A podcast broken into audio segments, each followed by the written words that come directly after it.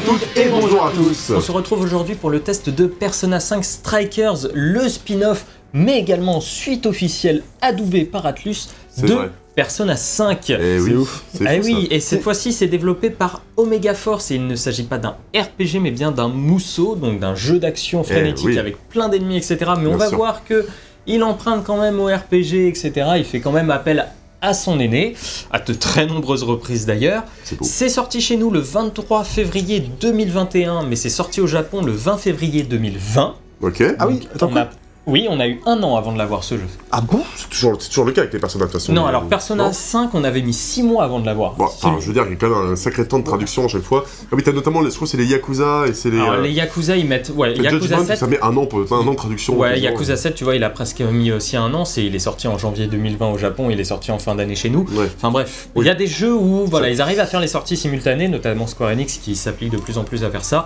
Mais Atlus pas trop. Euh, par exemple, là c'est le cas pour euh, Shin Megami Tensei Nocturne HD, qui est sorti déjà au Japon euh, Ouais. depuis un certain temps, featuring Dante. C'est euh, avec Dante, From Devil May Cry, évidemment. Voilà, et, euh, et il est sorti, voilà, il y a déjà plusieurs, euh, plusieurs mois au Japon, et il va sortir chez nous là dans pas longtemps. Ok. Donc, euh, pour C'est commencer. ouf parce que moi je savais pas du tout que ce jeu existait avant. euh, Il y a, il y a ah quelques oui, mois. bah, pourtant je vais.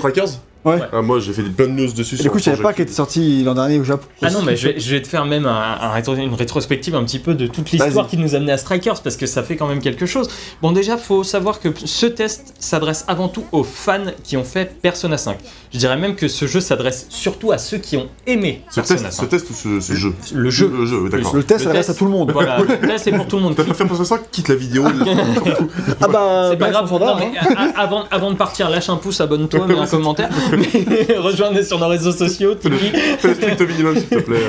Non voilà, bon, mais c'est surtout pour les fans de Persona 5 et euh, nous sommes face à un jeu qui vise donc une niche, donc les fans de RPG et de Persona, Ouais. dans une niche, c'est-à-dire faut avoir aimé Persona, il faut aimer les mousseaux.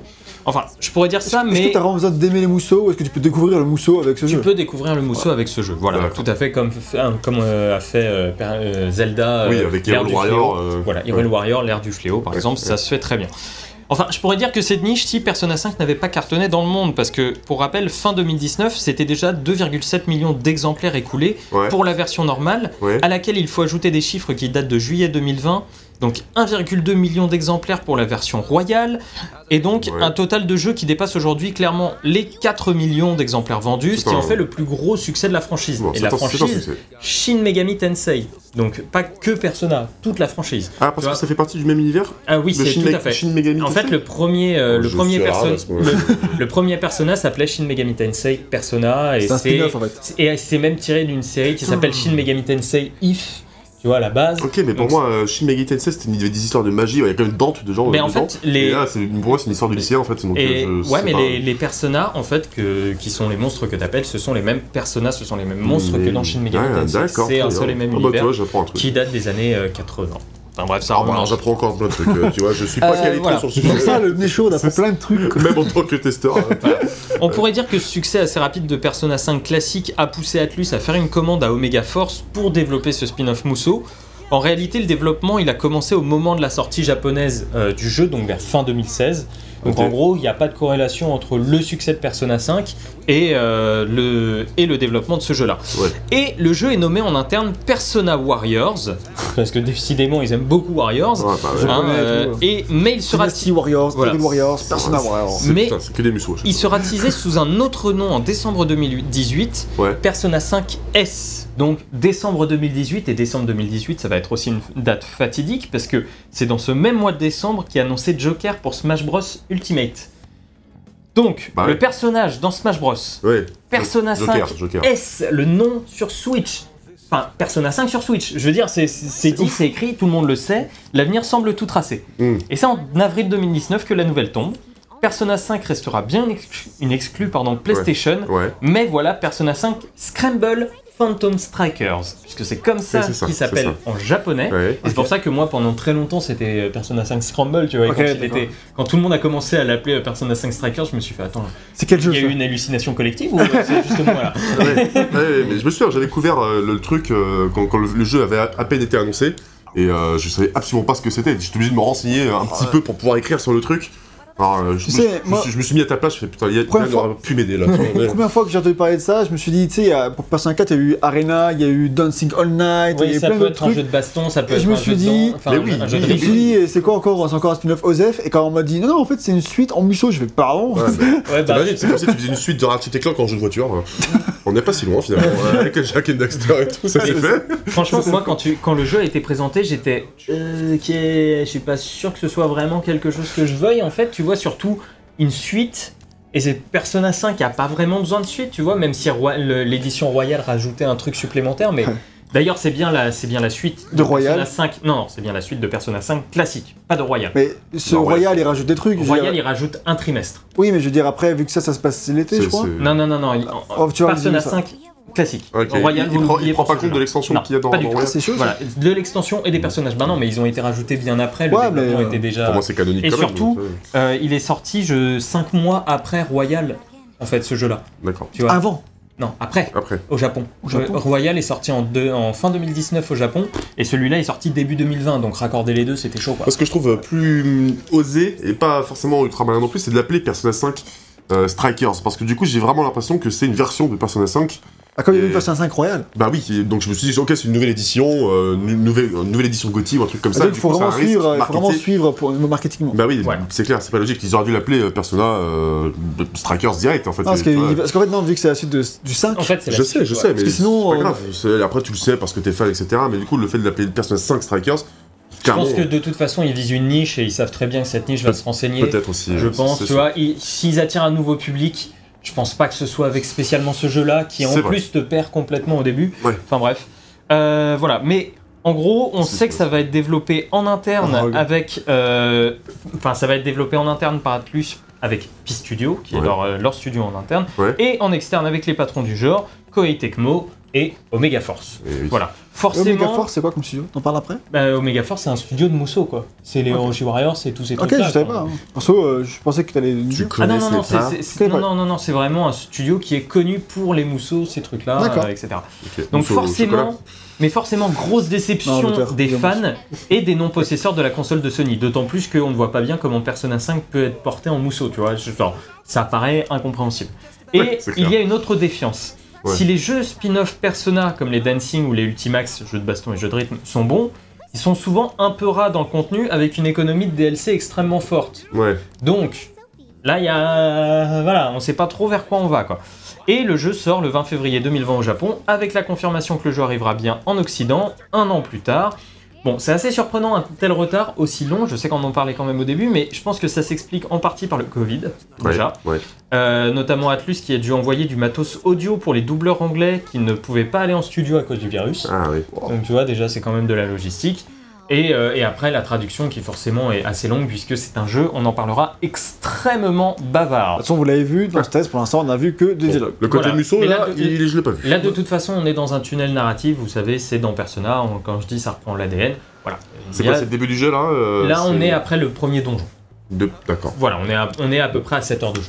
Ah oui, ok, d'accord. On a, Euh, mais sur un jeu qui fait euh, 40, euh, 40 heures. Donc euh, ça va. Ok, d'accord. Voilà, alors est-ce que cette peur était légitime? Eh ben on va répondre à tout ça dans ce test en commençant par parler du scénario. Alors l'histoire prend place quelques mois après la fin de Persona 5 et non de la version royale. Du coup, termine quand euh, en termes de mois le Persona 5 Persona 5 se termine en décembre. Donc là on est en juillet de l'année suivante. Les Persona 5 Royal, Et Persona termine- 5 euh, se termine fin janvier. Ok, donc techniquement, ça aurait pu être la suite quand même. Ça aurait pu, mais il n'y a pas d'allusion au nouveau personnage, il Oui, n'y a pas mais d'allusion je à pense tout que ce ça, l'est, mais juste. euh, Juste des personnages ont dé- dégagé. Ouais, voilà. Ouais, non, mais- ce- oui, mais personne n'en fait jamais allusion. Donc vraiment, partez du principe que c'est de la version de base. En fait, déjà dans la version royale, il y a un truc, c'est que si tu n'affectionnes pas deux personnages en particulier, qui sont les nouveaux personnages de ce jeu-là, tu n'as pas accès au dernier chapitre du jeu. Ok. D'accord Qui était fermé et à la fin de Persona 5 classique. Oui, ça. Donc voilà, partez la- du principe que c'est la fin de Persona 5 classique.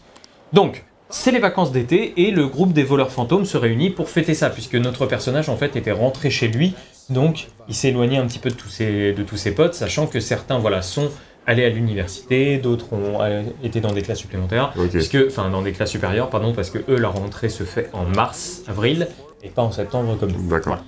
Donc, direct, si vous n'avez pas fait le jeu, ici, je vais pas. Enfin, ici et le jeu, il n'est pas question de réexpliquer les origines de chacun dans le groupe, ni même les relations entre les personnages.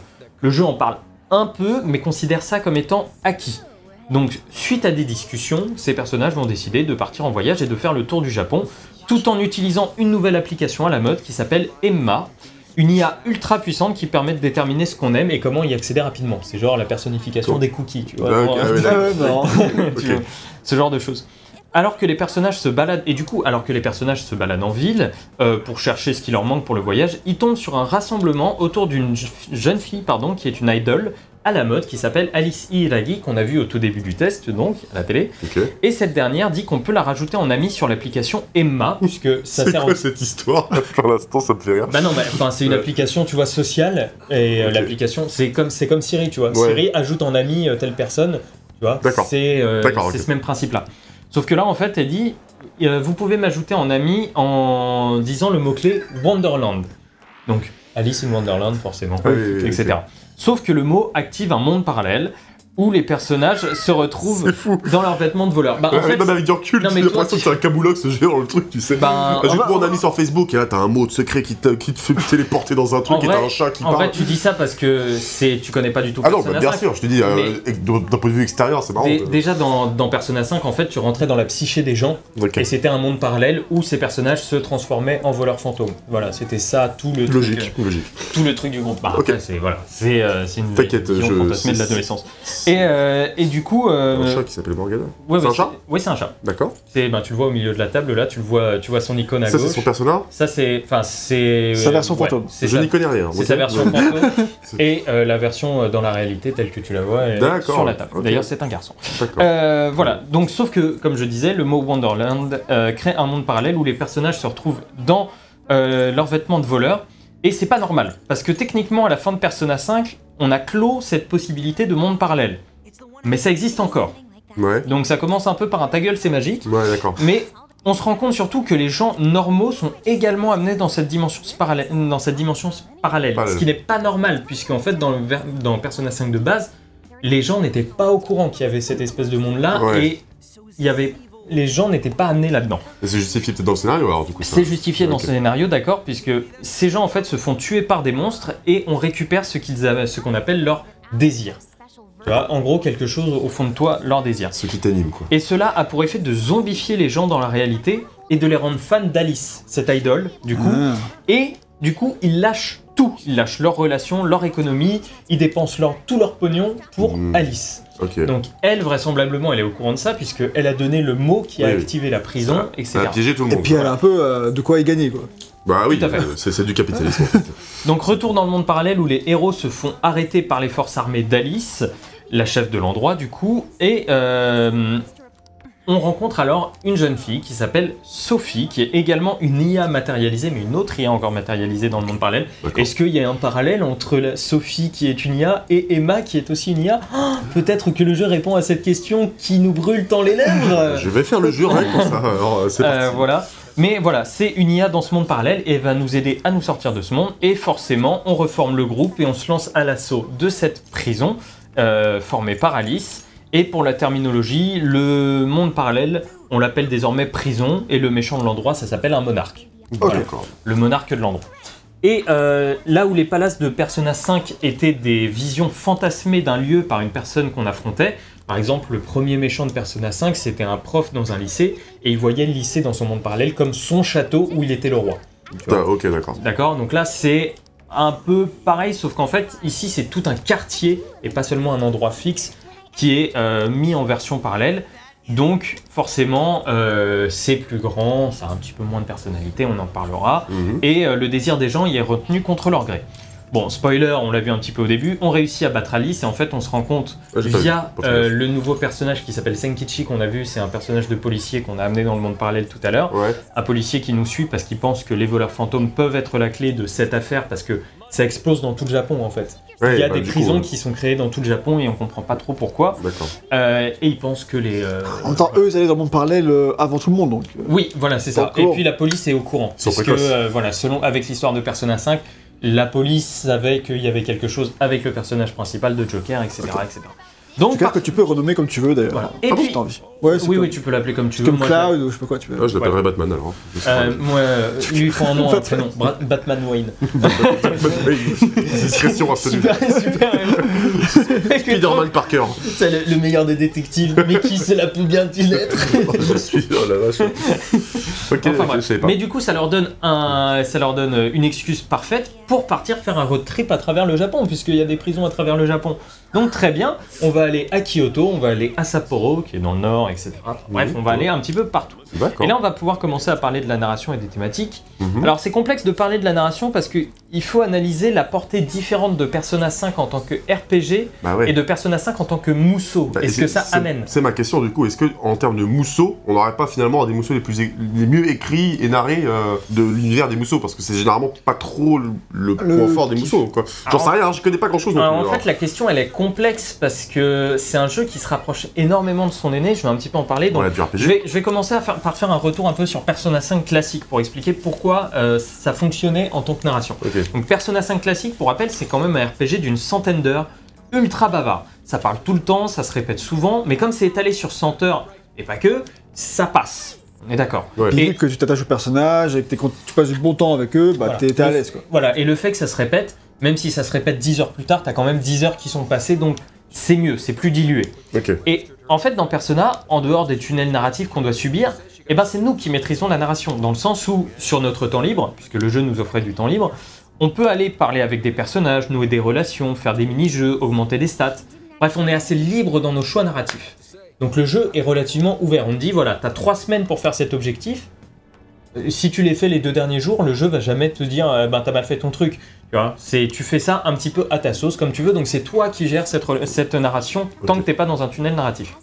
Du coup, par la force des choses, on impose un rythme narratif nous-mêmes entre les tunnels. Encore une fois, ça reste un RPG très bavard, mais comme souvent il nous laisse la main, ça passe. Persona 5 Strikers n'a pas du tout cette dimension. Le groupe est déjà formé, les Ouais. relations existent, Mhm. les explications sont connues. Donc, de plus, on oublie tout ce qui est relations sociales. hein. Il n'y a pas de personnages secondaires dans ce jeu-là à qui parler, il y a uniquement le groupe. Donc, donc c'est ce beaucoup est- plus linéaire en fait. hein. voilà, c'est beaucoup plus linéaire. Donc, tous les dialogues sont beaucoup plus compacts et le rythme nous est imposé, de fait. Et par ces simples observations, on peut le dire, Persona 5 Strikers est un jeu bavard, à l'excès. Parce que si Persona 5 de base nous laissait la narration, le Mhm. contrôle, là, c'est jamais le cas. Donc en fait, on va se taper beaucoup de tunnels narratifs bavards, Ouais, ouais, et dès qu'on va arriver à un point dans le jeu, euh, dans les donjons, où entre-temps on n'a pas le temps de faire notre propre narration, vu qu'il n'y a pas de narration secondaire, Oui. Ouais. et ben ça va être narration, narration, narration, Donc, on- gameplay, on prend par la gameplay, main, t'as pas le choix voilà. hein, C'est linéaire. Du littéralement, coup. Ouais. La moindre action va amener à des dizaines de lignes de dialogue, car en plus le jeu a le même souci de Persona, c'est que tout le monde doit parler.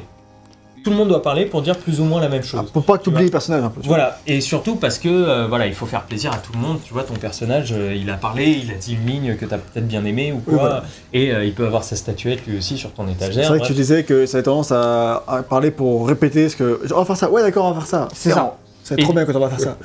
Oui, oui, et tu vois, est-ce que tout le monde est prêt? Oui, oui, oui, oui, oui, oui. Alors que tu pourrais avoir un oui de groupe qui suffirait. Mais non, là c'est tout le monde. Je suis prêt à y aller. Et tu vois, euh, selon leur personnalité, ils Ah disent ouais, tous une je- façon ouais, différente je de vois, putain, de on- dire ça. Peut l'enfer. ouais. Et, euh, et du coup, il y a un côté étrange déjà à chaque dialogue de groupe, car tout le monde dit une phrase l'un après l'autre. Ouais. Genre, ils se complètent les phrases en- entre eux. C'est un peu bizarre, tu vois, la, la façon dont, dont c'est fait. C'est pas très naturel. Mais comme le jeu répète aussi tout le temps la même chose, mais tourné différemment, ça alourdit encore plus tout ça. Donc là, t'inquiète pas, Gag, hein, t'as t'as une flèche euh, vers laquelle aller, ça va bien se passer. Salut mec. Il y a un endroit que je voudrais. Et euh, si dans Persona 5 ça me dérangeait moins parce que car on, voyait ça comme le groupe qui se comprenait et qui s'appréciait de plus en plus aussi, le groupe qui se forme, tu vois, donc qui commence à terminer les phrases des uns des autres, ça Ouais, va. ouais. Ici, avec la masse de dialogue dans un espace réduit, ça met en exergue vachement ce défaut-là. Et le souci, ça va être souvent que le jeu va rallonger parfois la sauce pour parler encore plus. Par exemple, dans Persona 5, une fois le donjon terminé, la route sécurisée, on se lançait dans un dernier assaut, tu vois, euh, dans le donjon, et on battait le boss, et fin du donjon, c'est terminé. Ici, il y a pareil, mais deux fois. C'est-à-dire qu'une fois le donjon terminé, on se lance à l'assaut du château dans lequel se trouve le boss. La musique est là, ça nous galvanise, t'as le chant derrière, tu vois, t'as le truc qui fait c'est bon, tu vas combattre le boss final, on va lui casser la gueule, let's go. Puis, arrivé devant le boss, on nous explique que, bah non, en fait, il y a une serrure à briser. Le boss a un traumatisme qui explique pourquoi il est devenu méchant comme ça. Alors, j'expliquerai pourquoi dans l'idée c'est pas mal, mais dans, le, dans les faits c'est pas forcément extrêmement bien fait. Mhm. Donc il faut aller combattre ce traumatisme sous forme d'un boss en repassant par le monde réel, puis revenir dans le donjon et enfin accéder au boss. Donc tu vois, Ouais. t'es coupé dans ton élan en Ah fait, oui, d'accord, ok. complètement. T'es complètement coupé dans ton élan. Et pour donner un exemple, imaginons que le boss raquette des jeunes. Alors j'invente un boss. hein. Imaginons que le boss raquette des jeunes et amasse du blé. On se lance à la chausse-saut du château. Puis on arrive devant la salle du boss qui est fermée. On apprend que son traumatisme, c'est d'avoir été agressé à répétition et d'en avoir souffert. Mm. Forcément, il y a de l'empathie qui se crée envers le méchant. Du coup, on sort du donjon, on se rend à l'école où il se faisait agresser, et là on affronte un boss euh, qui va déverrouiller le traumatisme pour qu'on puisse accéder au boss du donjon, le fameux boss du donjon, et enfin le battre. Ok C'est tout un processus. Hein. C'est tout un processus, et si dans Persona 5 ça le faisait parce qu'on disait gros, t'as sécurisé la route, let's fucking go, on va combattre le boss, là c'est vraiment, euh, t'as l'impression en C'est fait des de zigzags, en fait. Ouais, t'as l'impression de patauger Ouais. clairement, et c'est assez dommage. Et le problème de cette séquence traumatisme est assez simple, c'est très attendu et c'est très répétitif. Mm. Dès qu'on apprend un petit peu plus sur le méchant, on sait directement ce qu'il a amené là, tu vois. Souvent les méchants, quand tu vois euh, comment ils se comportent, tu fais ok d'accord, c'est à cause de ça que t'es devenu méchant et Ouais, tu captes vite. plus souvent que moins le jeu euh, voilà euh, tombe, un petit peu trop là-dedans. Et à chaque fois, les personnages vont se dire que le méchant n'est pas si méchant que ça. Ils vont se demander que si en enlevant les désirs au méchant et en le forçant à dévoiler toutes les saloperies qu'il a faites au grand public, puisque c'est ça le but, c'est- pas un peu manichéen. quelque part, ce serait pas eux aussi les méchants. Tu vois, ils se posent ces questions-là. Ok. Et là, je tourne ça un petit peu en dérision, pour une simple et bonne raison. Tout ça, on l'a déjà eu dans Persona 5. Toutes ces, tous ces questionnements sur le bien fondé de nos actions, on l'a déjà eu dans Persona 5. Du coup, ces thématiques, malheureusement, on les connaît. Nous, et on nous en a déjà parlé, pardon, assez longuement dans Persona 5. Et en plus, Persona 5 bénéficiait d'un très grand casting de personnages secondaires, qui avaient tous des visions différentes sur ce qu'on faisait. Et ça permettait d'alimenter cette thématique, etc. Mais comme tous ces personnages secondaires-là ne sont pas ici, Mhm. et Oui, oui, oui. forcément, euh, voilà, c'est, ça réduit un petit peu euh, la portée euh, de tout ça. Et tant qu'on est sur les thématiques, le jeu n'arrive pas à se défaire de son modèle.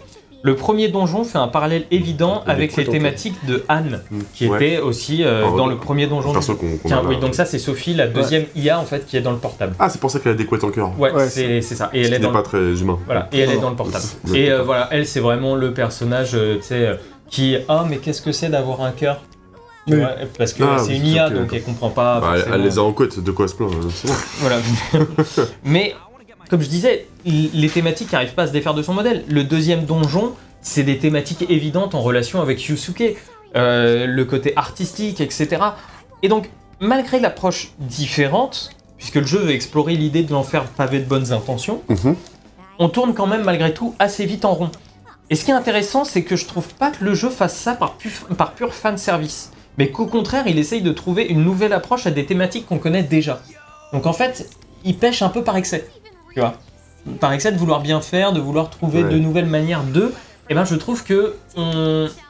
malheureusement, on est Quand tu, encore- dis, quand tu poses la question de, de s'il le faisait par fan service, pourquoi C'est parce que dans le sens où, puisque Persona 5 faisait déjà ça, euh, du coup, il qu'il Ouais. ferait exactement la même chose pour brosser les fans sur- dans le sens du poil. Voilà, quoi. c'est, eh, t'as vu, on a compris ce que t'as aimé dans le premier jeu. Ouais. Et j'ai Écoute, pas tu- l'impression que ce soit spécialement Tu penses vraiment que c'est vraiment sincère, qu'ils ont vraiment voulu euh, Ah ouais. approfondir à plein de choses et rester dans la même thématique, mais que juste euh, finalement c'est pas si bien fait que. C'est ça. Pour moi, vraiment, euh, il- c'est c'est pas méchamment ou c'est pas tourné de manière cynique, quoi. C'est vraiment. euh, Et euh, la question qui se pose derrière, c'est quand même, d'accord, il y a ces défauts que tu as cités, mais est-ce que c'est quand même plaisant à suivre? Parce que là, est-ce que toutes ces intrigues avec chaque personnage que tu vas affronter, parce qu'ils font des choses mal et tout, est-ce que ça reste plaisant à suivre? Parce que dit comme ça, on sait pas trop si tu as kiffé Alors suivre justement, ces en fait, c'est tout, c'est tout le, c'est tout le problème, c'est que je trouve que c'est intéressant à suivre, mais parce que j'aime ces personnages. Hmm. J'aime ces personnages, j'aime les suivre dans leur histoire, j'aime les entendre raconter, même si c'est les mêmes choses. J'aime ces personnages. Là, je, là, je suis vraiment. euh, Ouais, t'analyses un- le truc, Voilà, j'analyse le truc et, et c'est problématique, mais mais est-ce le que moi, ressenti. Est-ce que ça me...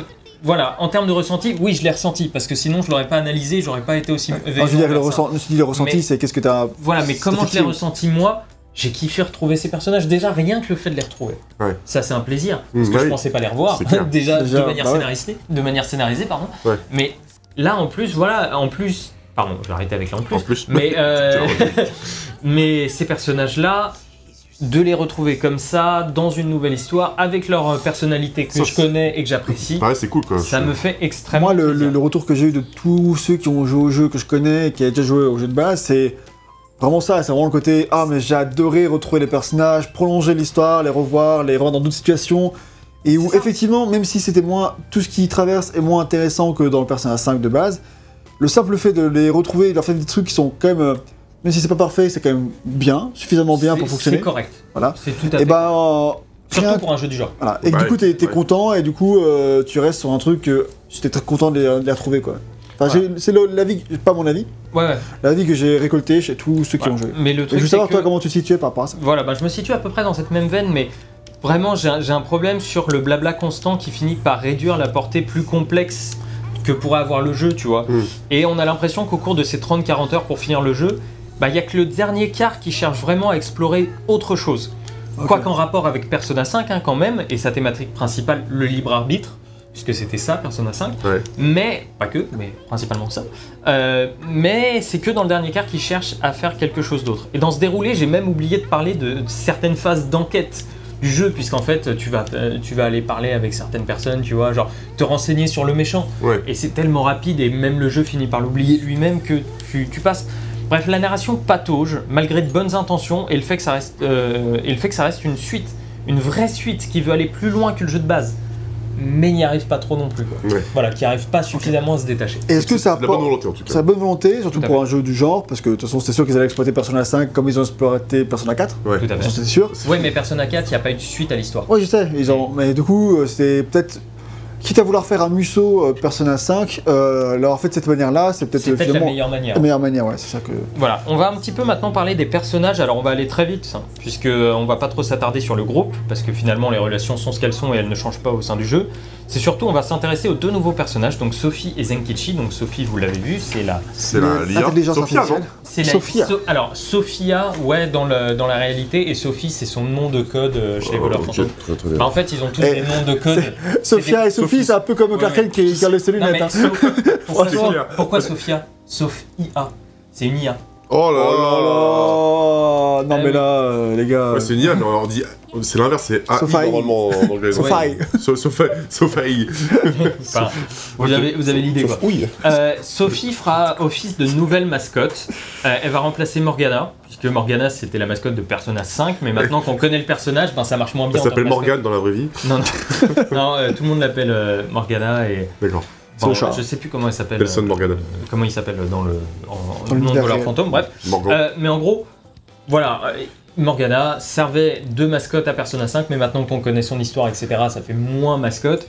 Donc, Oui. euh, avec son design simple, sa naïveté, le personnage de Sophie, Sophia, est toute désignée pour être la nouvelle mascotte. Donc. Sophie, c'est une IA qui doit devenir l'ami de l'humanité. C'est- son, son but. Et donc aider les gens au mieux. C'est le cliché de Persona, euh, c'est le cliché de A à Z du robot qui, re- qui apprend à devenir humain et ses interactions avec le groupe restent basiques. Ouais. Euh, je vais même pas spécialement dire que c'est dommage ou quoi parce que c'est tellement cliché qu'on s'attend à Oui, c'est ça ce que j'allais dire, c'est un peu niais quoi, non Euh, Ouais. On voilà, s'attend à, à tellement tout que euh, voilà, on a un attachement, une- la portée émotionnelle de ce personnage reste très faible. Voilà. Ok, donc on s'en bat un peu les steaks. Bah, ouais, on s'en semblait fout. que ce. Alors, Pardon. il me semblait qu'il y avait des. euh, que le Sophia elle était dans, dans les menus. Je m'attendais à la voir parce que je. Alors elle est dans un, dans un menu d'achat en fait. Euh, Ah, dans un menu d'achat. Pas vu une game ou quoi. Mais euh, non, non, c'est de- elle est dans le magasin, mais tu peux la voir euh, que quand t'es dans le, de- le Que je, je lui ai montré qu'elle était ça. partout au menu start, mais Ouais. c'était pas ça. Non, dans le menu start, elle est ailleurs. Mais d'ailleurs, tu nous as montré le, Le menu start, qui est pas mal. En vrai, moi j'aime bien la DA des menus Ouais, et tout, et c'est. Bah, déjà dans Persona cool. 5, c'était. C'est le cas, bien sûr. Ça, ça en jette quoi. Ouais, Je suis c'est- content de naviguer dans un menu parce que ça. Juste parce que c'est ouf, hein. C'est ouf de se dire que putain, c'est cool à naviguer. Pour l'instant, on a toujours pas vu d'action. Non, bah Ouais. c'est normal, le tunnel narratif là en plus, c'est vrai. Après, je prends un peu mon temps aussi. longtemps. Non, euh, mais en plus là, c'était le départ en vacances, tu vois, euh, du début du jeu, etc. C'est après, où- après Le début du prologue. jeu, après 7 heures de jeu, quoi. quand Après même. le prologue. Ouais, Ouais. en fait, on, est... on vient de terminer l'intro, quoi, le premier don. Euh, voilà, et l'autre personnage, c'est Zenkichi, donc un membre de la police qui va On l'a dit tout à l'heure, c'est le grand mec avec les cheveux longs. euh, Voilà, et avec, Ouais, euh, je vois. Ouais. c'est gay. ouais, c'est le grand mec avec les cheveux longs. C'est- c'est- Tout à fait. Euh, et il va donner des infos au groupe et les suivre dans leur quête, même si on découvre assez vite qu'il a un but caché dans tout ça. Euh, et c'est un super personnage. Ah, C'est vraiment un super personnage. Il a un côté vachement plus terre à terre dans cette réflexion et va souvent mettre fin au débat du groupe en disant que les, vous êtes des gamins, vous comprenez le monde d'une certaine façon, mais quand vous allez grandir, vous allez voir les choses d'une autre manière. quoi. T'as tout ce que t'as pas envie d'entendre quand t'es gamin. Et tout ce que tu dis à tes gamins quand t'es grand. Vraiment, Parce en que déjà là, nous on le pense pour les gamins. Euh, Non, mais Ouais, vraiment, très genre, en fait, le, côté, le personnage qui arrive souvent pour dire Bon, c'est bien mignon vos débats, mais la réalité, c'est beaucoup moins simple que ça. Enfin, c'est beaucoup plus simple que ça. Vous pensez que le manichéisme, c'est peut-être pas si, mais en fait, le monde est quand même très manichéiste. Donc voilà, restez, restez sur cette truc-là. Et il est un peu pince sans rire, assez débrouillard, et il est plutôt bien traité, même si son arc narratif manque d'une conclusion pleinement satisfaisante, je trouve. Mais ça reste un super ajout, en plus de très bien s'intégrer au sein du groupe et d'avoir une nouvelle perspective à, apporter à l'ensemble. C'est un très bon personnage Ok, d'ajout, cool. contrairement à Sophie qui, je trouve, fait un peu. Voilà. Ouais, Fait un peu redite. Ouais. On va conclure sur l'histoire de Persona 5 Strikers Ouais. avant de passer au gameplay et donc beaucoup plus à l'action. L'action La Perso- voilà. Persona 5 Strikers a des qualités. La première étant de ne pas tomber dans le fanservice le plus facile. Et ça, c'est déjà pas facile. Tu m'as quand même dit qu'il y avait beaucoup de fanservice. Il y a du fanservice, Mais après, tu- en mais même temps, il est Bah. C'est c'est fait pour les fans. Hein, Je veux dire, en même temps, euh, moi, je- ont fait Persona 5. si je. Enfin, j'ai pas joué à Persona 5 et tout, mais Ouais. si je jouais à un spin-off comme ça qui fait la suite d'un truc que j'aime bien, mais je veux du fanservice en fait. Genre, Oui, mais je l'achète pour le fanservice. Ouais, mais t'en Ouais. veux, mais pas à outrance non plus. Tu, Ouais, vois. bien tu, sûr, tu veux pas que ça dégouline, tu veux pas que ça prenne le pas sur le Bah, reste. tu veux pas que ce soit mal fait quoi. Et c'est ça en fait le truc, c'est que je trouve que ça ne prend pas le pas sur le reste. Les thématiques de Persona 5 sont complètement infusées là-dedans et je trouve qu'ils ont du mal à s'en dépêtrer, mais je ne trouve pas que ce soit fait de manière opportuniste par fanservice. Ou en tout cas, c'est pas l'impression que le jeu m'en a donné au final. Ok. Et ça déjà c'est important. Mais le souci c'est qu'il cite quand même malheureusement trop Persona 5 pour réellement s'en démarquer. Trop de blabla, trop de blabla, trop de stop dans sa narration, l'ensemble manque clairement de fluidité et ça se ressent sur la longueur. C'est dommage, mais c'est loin d'être un échec critique comme on, euh, comme on pouvait s'y attendre. D'accord, ok. ok. Donc euh, voilà, ça conclut un petit peu euh, ce que mais- j'avais à dire là-dessus. Et, euh, J'ai bien aimé Il y a suivre quand même des retournements de situation, etc. Des trucs comme ça, tu m'avais dit dans l'histoire. Il y a des retournements de situation, alors moi j'ai vu arriver à 200 km, hein, mais... Et des gens, visiblement pas tout le monde. Ouais, visiblement pas tout le monde, alors que bon, enfin, dans, dans ma tête, c'est Persona, donc en fait, le jeu à un moment fait croire que ça va être la fin potentiellement, et, Euh, Ça repart après. et ça repart après, et moi, j'ai. Dès le début, j'étais, bah oui, ça peut pas se finir là, parce qu'en fait, on n'a pas la réponse à toutes les questions, et le jeu fait Ah, je t'ai eu, et moi j'étais Oui, je sais. Mais bon, il y, a- il y a certaines personnes qui se sont faites avoir, donc euh, tant mieux pour elles, parce que à ce moment-là, tu. Oh, il y en a plus Ouais, c'est ça. Ouais, Mais donc, je viens de vous cacher ce plaisir, quand de rien. Quand il y en a plus, il y en Euh, a encore. Voilà, on va passer maintenant à une autre partie, on va passer un petit peu au gameplay. Donc normalement là, si vous connaissez un petit peu la façon dont je gère les tests, je commencerai à vous parler du game design. Mais le game design de Persona 5 Strikers complexe, oui, bordélique certainement. Donc on va, on va Ouais. parler un petit peu de tout ça. Euh, on va commencer par parler de l'exploration. Ouais. Alors, on va parler de l'exploration comme vous avez pu le voir, comme gag on a un petit peu fait, c'est-à-dire se balader euh, en général. euh, J'ai un petit peu fait. Enfin du jeu là. J'ai traversé un, un- un bar et je- j'ai fait 3 mètres dans, dans- dans- dans un parking. Mais je trouve que t'as très, t'as très bien joué C'est quand même. c'est- c'est très bien, Gag. C'est pile ce que je t'ai demandé de faire. Tu l'as fait à merveille. Il est. Il me dit, t'as fait un peu d'exploration, je suis en mode, oui, bon, alors, Traverser un Non, mais bar. en, petit peu, en réalité, en réalité, ça, ça me permet de parler de l'exploration dans le monde réel, entre guillemets, qui sont voilà de- des couloirs euh, avec des zones parfois un tout petit peu plus ouvertes. tu as quelques personnages à qui tu peux parler pour étoffer un peu euh, euh, le monde, quoi. Oui, c'est ça, la narration. C'est- ça. Et, euh, et du coup, en fait, bah, c'est Je comprends jeu. rien de ce que je C'est vois. normal. Ouais, ouais, d'accord, C'est ok. normal. plus dynamique Ça va venir. Ouais, ça c'est plus dynamique. C'est le jour et la nuit même. C'est toi qui demandais. Hein. Ouais, c'est- C'est vrai, mais je comprends rien de ce que je vois quand même. hein. C'est peu quand vous, Tu vas nous expliquer. quand vous étiez dans d'Astral Chain, je suis genre. Astral Chain, il y avait un. Je comprends rien. C'est normal. Sacré, clair. sacré Jap. Ah, rien du tout Euh. à ce qui se passe à l'écran. Vous pouvez m'expliquer, j'étais en mode d'accord. Alors, Euh, donc là, l'exploration, voilà, dans le monde réel, ça n'a pas grand intérêt honnêtement, mais c'est pas là que va se situer le véritable intérêt de l'exploration dans le jeu. Parce que tu as Euh, dans les donjons, voilà. puisque là, le Persona 5 Strikers reprend la structure de Persona 5 normal, dans le sens où tu as tous ces phases narratives, sauf que euh, dans Persona 5 normal, c'était un vachement plus de, de RPG, où tu allais parler à tout le monde, c'est une meilleure statistique de relations sociales, ça, Yo-Yo a expliqué qu'il n'y avait pas dans ce jeu-là. Mhm. Donc là, ça, les tunnels narratifs remplacent ça, et tu as toute l'autre phase du jeu, qui est la phase des donjons, euh, qui dans Persona 5 normal se faisait en mode RPG, Ouais. et là, se fait dans des mondes en mode euh, mousse, mousseau. Et moi, en fait, moi, vu que d'extérieur, ça, ça m'attire plus que les donjon, Je comprends. tour par tour Moi que- aussi, l'avouer. euh, voilà. Mais vraiment de loin, après à jouer, c'est peut-être moins bien, ça je ne sais pas, mais de loin, c'est C'est différent, plus, c'est déjà. plus attractif visuellement. Plus attractif, oui, c'est sûr. Bah, quelqu'un d'externe en plus, euh, Bah, c'est plus attractif, ouais. Après, moi, je préfère le côté RPG parce que Ça, libre, on est clairement. à ça, hein, mais euh, après, Ouais. c'est les affinités euh, de, chacun. ouais. Et, euh, et du coup, donc, l'exploration dans les donjons, voilà. Là, comme on peut le voir euh, sur la carte, c'est beaucoup plus ouvert, là où dans le Persona 5 de base, c'était des couloirs. Ah bon? Donc, ouais, c'était vraiment des couloirs que tu suivais, mais c'était des couloirs qui étaient mis en scène, qui avaient euh, une vraie direction artistique, etc. Ouais. Là, comme c'est plus ouvert, on va le voir après, mais c'est moins personnel.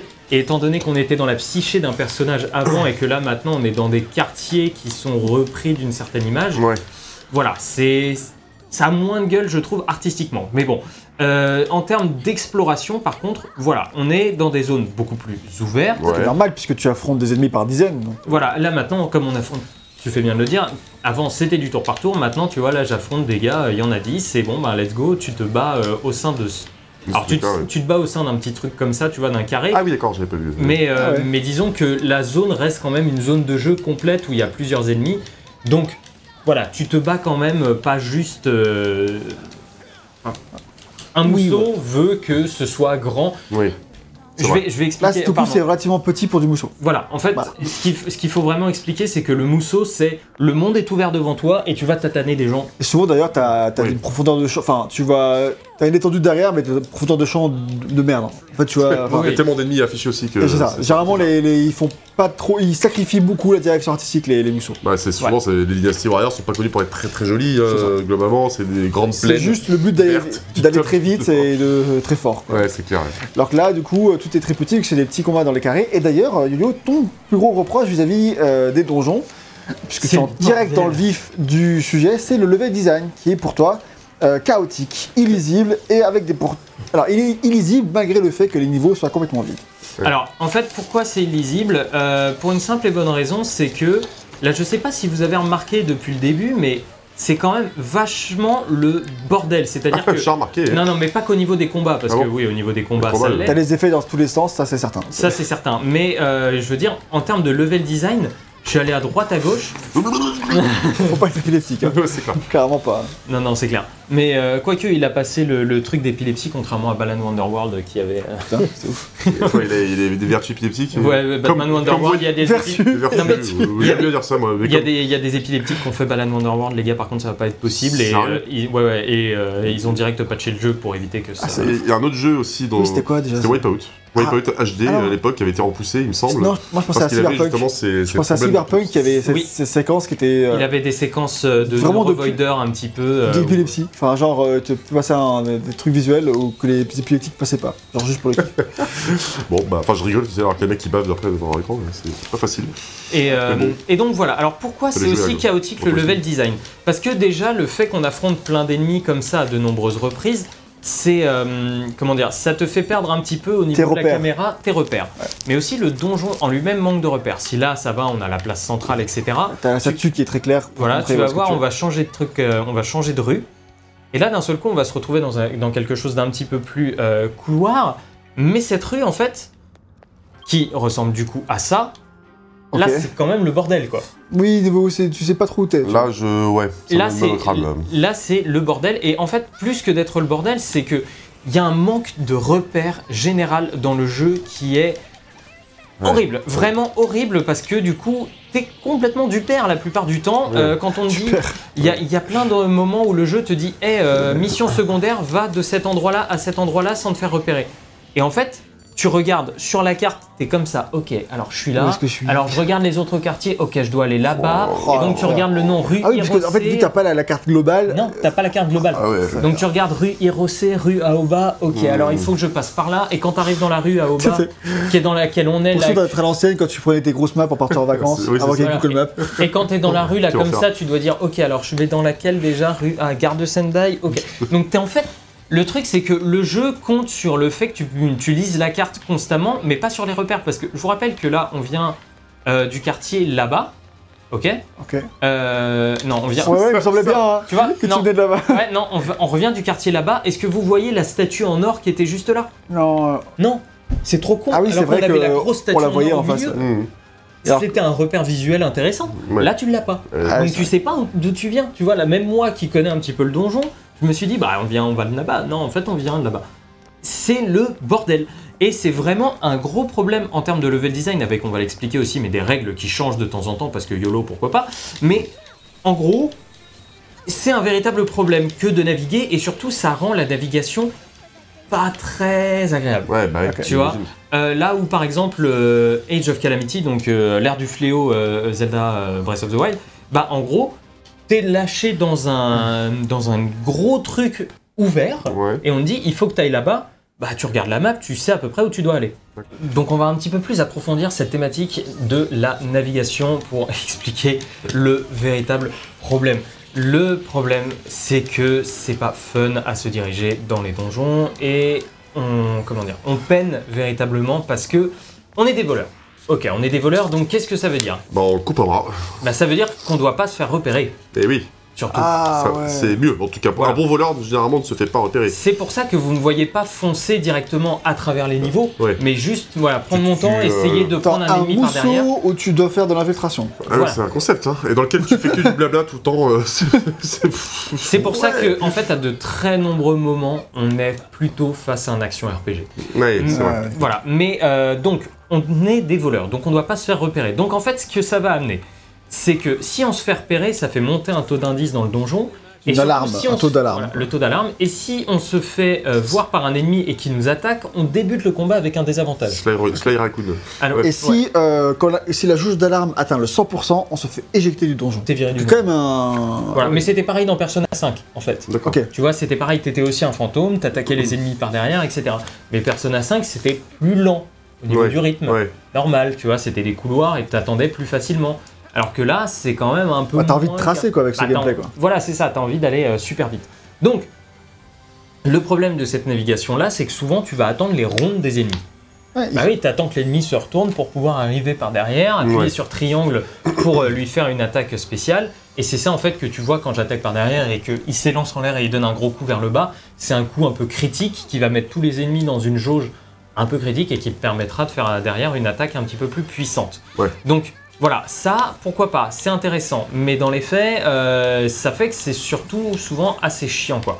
À jouer, euh, enfin c'est c'est compliqué t'es constamment à te demander si t'es pas en train de faire le mauvais truc, tu vois, si ah attends, est-ce que si je vais là, l'ennemi me repère pas, est-ce que truc machin. Donc en fait, t'es Faut que tu sois patient, il faut que tu analyses, prennes ton temps tout le temps en fait. Déjà. dans un mousseau.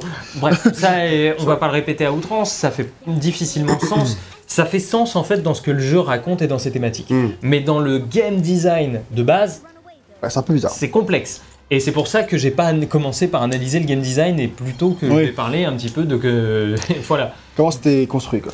Et, euh, et du coup, Pour te naviguer, tu as, euh, tu peux aussi utiliser un double saut et des déplacements fantômes tout Voilà. pour t'aider à. Les déplacements fantômes, c'est voilà, ça.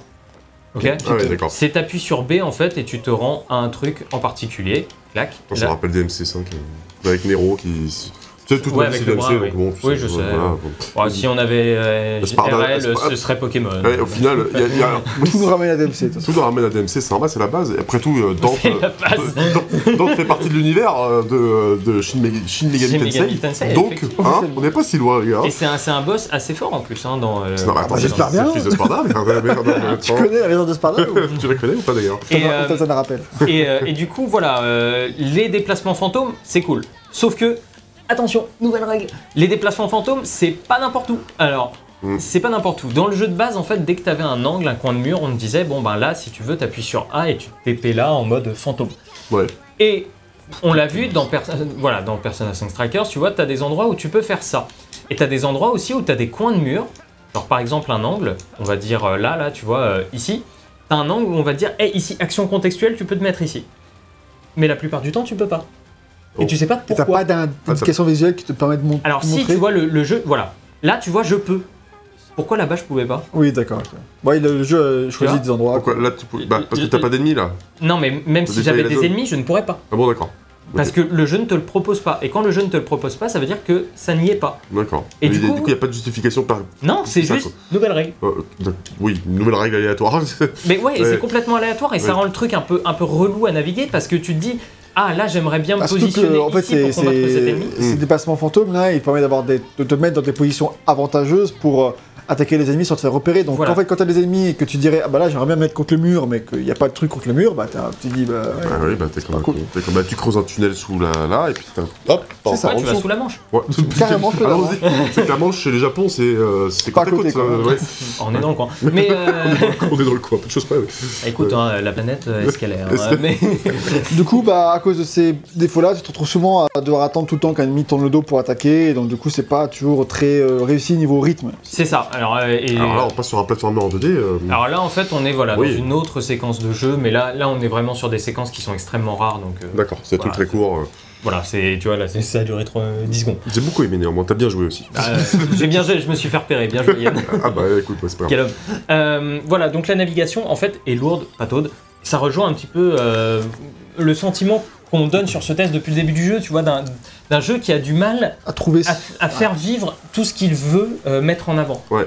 Et, euh, et c'est un peu le, le- le- c'est le problème général hein, complètement. euh, Euh, Scramble. Ouais, et on est euh, un peu, et- cependant, aidé par un troisième œil. Ah parles. oui, le troisième œil, c'est en fait, Celle de Mundus, qui est sur le front. c'est, c'est, c'est, c'est- faut voir ça comme une vision d'aigle.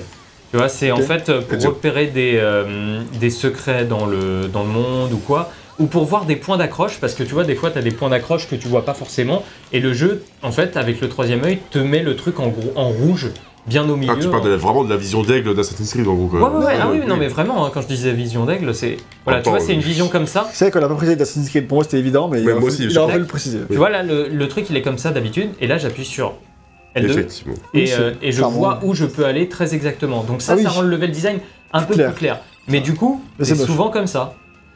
Ouais, moins beau quoi. C'est un peu le reproche qu'on faisait à Batman Arkham, genre. Quand tu mets en mode vision Batman, euh, c'est hyper T'es- clair, t'es ouais. trop bien, mais par contre le jeu est moche quoi.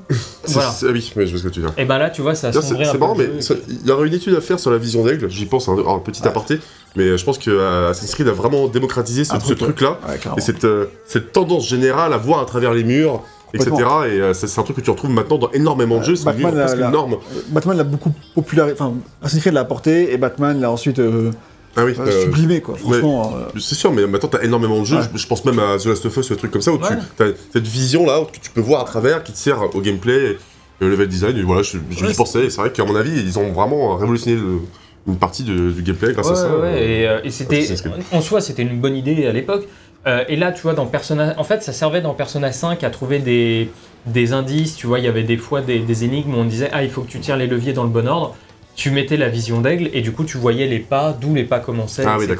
Donc Mm. ça servait un petit peu à ça, à trouver des secrets. Bref, ça servait. Là, dans ce jeu-là, ça sert surtout à t'aider à te repérer dans le level design. Ouais. ce qui est en soi, tu vois, ça fait un peu, euh, ça fait un peu rustine. Hmm. Tu vois, c'est un peu le problème, c'est que ça fait rustine euh, sur un jeu qui ne devrait pas spécialement en avoir pour ça, qui vrai. devrait être beaucoup plus clair euh, dans son level design. Ce n'est pas le cas. Ok, Bon, bah maintenant tu vas pouvoir nous parler des combats. Alors, Des- on va parler des combats. Alors, les combats, c'est La bagarre. compliqué, surtout au début du jeu. C'est un jeu extrêmement complexe. Ah Il y a bon beaucoup de choses à voir. Alors, on va, on l'a, euh, comme je suis dans la zone de départ du donjon, ça va. Donc, on a les attaques normales où tu appuies sur carré, donc qui te fait un enchaînement de 5 coups. D'accord. Voilà, c'est plutôt stylé quand Ça, même. je comprends. Ok, après, tu peux rajouter triangle pour faire un finisher. D'accord. Ok, Ça, je Donc, comprends. Tac, tac, tu vois. Et les finishers, t'en as sur euh, chaque. euh, comment dire C'est, ça fait très chaque, euh. chaque coup, tu. Voilà. C'est beat'em dans Classique l'idée. efficace. Et c'est plutôt cool, tu vois, les animations sont stylées, etc. Donc, ça, c'est euh, la base. Ensuite, il y Ensuite, a la partie DMC. Bah, avec les armes à feu. Avec la voilà, ensuite. Ah, bah, bon. ensuite, t'as les armes Ouais. à feu. Et bah voilà, en fait, c'est génial. Et euh, J'ai dit qu'il y avait un rapport avec DMC, j'en suis sûr, il y a un lien. en fait, c'est. euh, Ah ouais Ah oui, tu peux, tu peux tirer comme ça. Bah, tu sais, tout à l'heure, tu me que tu peux disais. sauter ah, en c'est- l'air et faire. tu disais, c'est le bordel. Oui, oui, oui c'est Voilà. bordel, je confirme. ouais.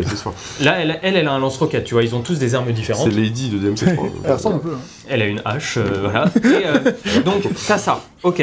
Donc, ça, c'est la base. Sauf que pour le flingue, il faut appuyer sur L1 plus R1. Tu vois, pour viser et tirer. D'accord. Ok, ça fait double Ah, touche. D'accord. ok. Oui, Ok Après, tu as invoqué des personas qui sont appuyés sur R1 en fait, genre là. Ouais. Tu vois, je mets un petit peu le jeu en pause. Ouais, c'est en ralenti, non Et Ah en non, on gros, pose, là pardon. sur la droite, j'ai mon menu d'action de persona. Et je peux choisir ce que je veux comme attaque. Donc là, Ok. ça fait déjà un petit peu tour par tour euh, dans, dans la, dans la Ah. mécanique, je trouve. Tour Tu sais, par tu tour. tu t'arrêtes et tu choisis ton attaque euh, pour lancer. Ouais, ouais, disons que ça te permet, tu vois, ou de alors c'est jauger un juste petit peu une je roue des armes de raclette quoi. Ouais, je Ouais, tu suppose. vois, ça. Oui, mais là, euh, quand- là, quand tu vas sélectionner ton attaque, ça va la lancer tout de suite est Alors que toi, euh, Oui, sinon, tu changes juste d'arme. Alors que là, c'est vraiment, tu sélectionnes ton action, quoi. Et Voilà. tu fais pause. Ouais, tu fais pause le temps de choisir ta, ta personnage Ouais, voilà, en fait, ça fait un peu pause active. Ouais. Si vous voyez l'idée euh, dans les. euh, Oui. dans Je, je vois à peu près le. Et donc, bon, là, ok, mais ça fait déjà quand même pas mal de choses, tu vois. Déjà, il faut euh, avoir le- les, de- les attaques carrées en tête. Beaucoup Bon, d'assignation de touches en plus. ça va, Ouais. ok. Et ensuite, t'as, voilà, en fait, le problème, c'est surtout que t'as beaucoup de doubles touches. Ouais. R1 plus L1 plus R1. R1 plus croix. Tu vois, déjà, tu réutilises deux fois le R1 dans deux trucs de base Mm. sur le jeu où ça fait 5 minutes que tu joues parce que le jeu t'explique ça dès le début. Donc, ça fait quand même. Ok, t'es en train de prendre les informations. Et encore, parce que le jeu t'explique plein de trucs, mais Ouais, je crois que là, je m'arrête un petit peu pour parler euh, de ça déjà à la base. Je Oui, crois, c'est ça. euh, Et là, tu veux expliquer que tous les personnages sont différents à jouer. Il y en Voilà. a neuf. Alors, il y a Ils ont 9 tous Ah des ouais. capacités différentes. D'accord. Voilà, là on voit, hein, déjà je joue, euh, ben, je joue euh, Sophia, Sophia, et euh, on voit qu'elle se joue différemment. Alors, pourquoi elle se joue différemment? Elle, elle a des yo-yo, Ouais. tu vois, pour, euh, pour attaquer. Et le tatouage. Ah ouais, t'as vu? Ah, ah. Et, Et en fait- Sophia. En appuyant sur triangle, elle les charge, ces yo-yo, ok? Ok. Sauf que si, en fait, tu peux débloquer des trucs où quand t'appuies sur carré et quand t'appuies sur triangle au bon moment, tu vois, genre il y a un petit flash lumineux, Mhm. et ben ça va charger ces yo-yo. T'as des personnages qui sont à charge, c'est-à-dire, voilà, il faut euh, où t'appuies à un moment. euh, Enfin bref, t'as pas mal de T'as quand même pas mal de subtilités sur le perso. Mais du coup, c'est pas accessible, quoi. Alors non, au, début c'est vraiment pas accessible. Mm. Vraiment, euh, moi, je suis habitué à ces jeux-là. hein. Le début, j'ai vraiment, les premières heures, ça a été douloureux parce que j'étais. Ça, ça me rappelle Astral Chain, en- encore une Ouais. fois, dans un gameplay qui est quand même super, super compliqué et pas facile à prendre en main, et même après plusieurs heures. euh, Ouais, mais une fois que tu maîtrises, tu vois, c'est le feu. Oui, mais par contre, ça demande un temps d'adaptation et de. C'est. Faut, faut de la volonté, quoi, tu vois. Voilà, c'est ça. Tu peux pas. Tu peux pas juste te dire bon allez j'y vais euh, comme ça YOLO. Ouais. Non parce que si tu commences à faire YOLO déjà tu vas te trouver nul. Oui. Et euh, De YOLO, ouais c'est quoi et, euh, et c'est ça. Mais en plus de ça là tu vois je suis au milieu du combat je change de personnage. Ah, t'as changé de perso, d'accord. Je peux changer de Change personnage à tout moment, quoi. Ça, Voilà. Et après, euh, quand t'appelles les personnages, Mm. les ennemis ont tous des affinités.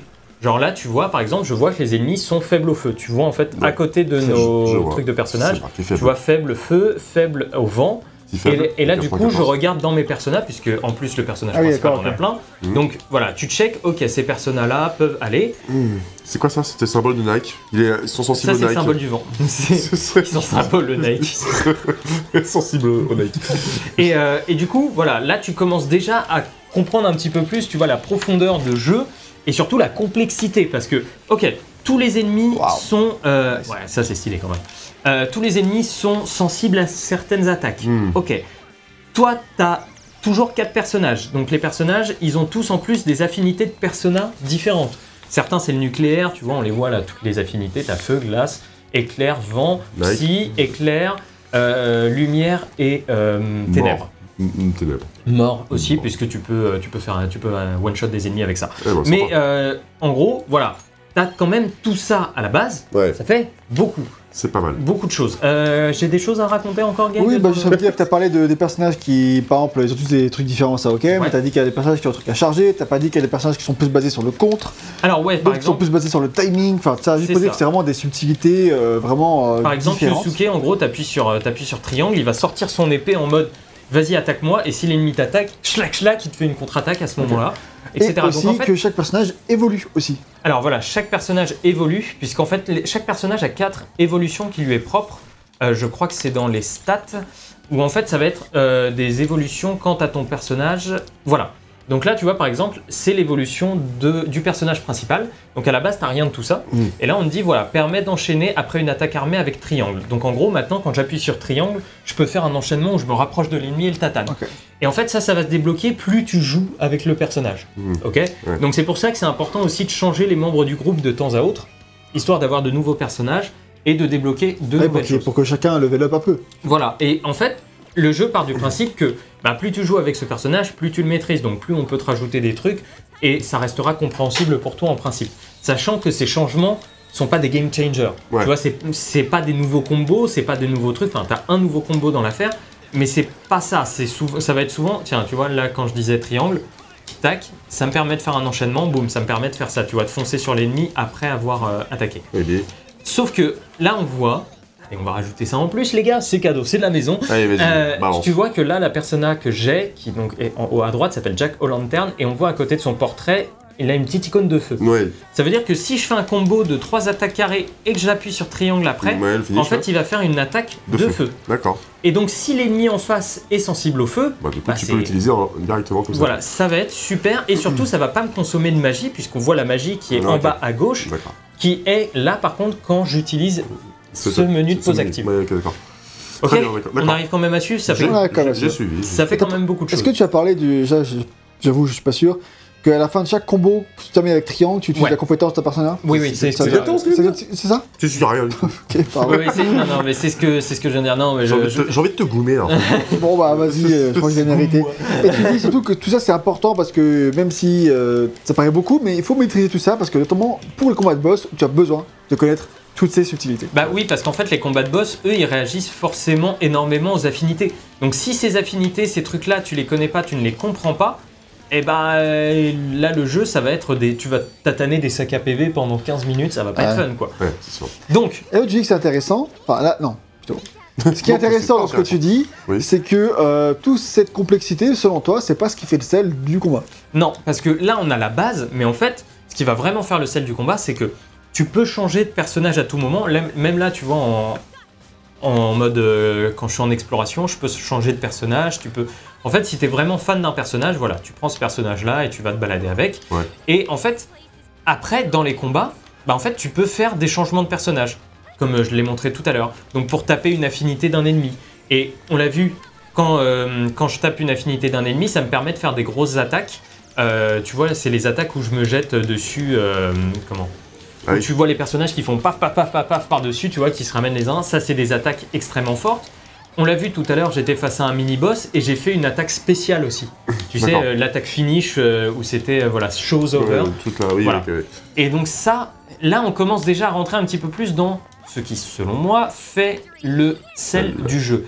Mais en plus de ça, là, ça va être bien de le montrer, parce que là, ça va être un, un mini-boss. Hum, ah bon? Euh, donc là, Ça là? ouais, en fait, c'est un ennemi un peu plus gros que les autres. Ouais. Mais voilà, là, tu vois, tu vois en haut à gauche, ils Ah, me disent, t'appuies sur... Je- en- ça allait vite. C'est- C'est allé vite, oui, je suis d'accord. Voilà, bah attendez, je vais vous le remettre.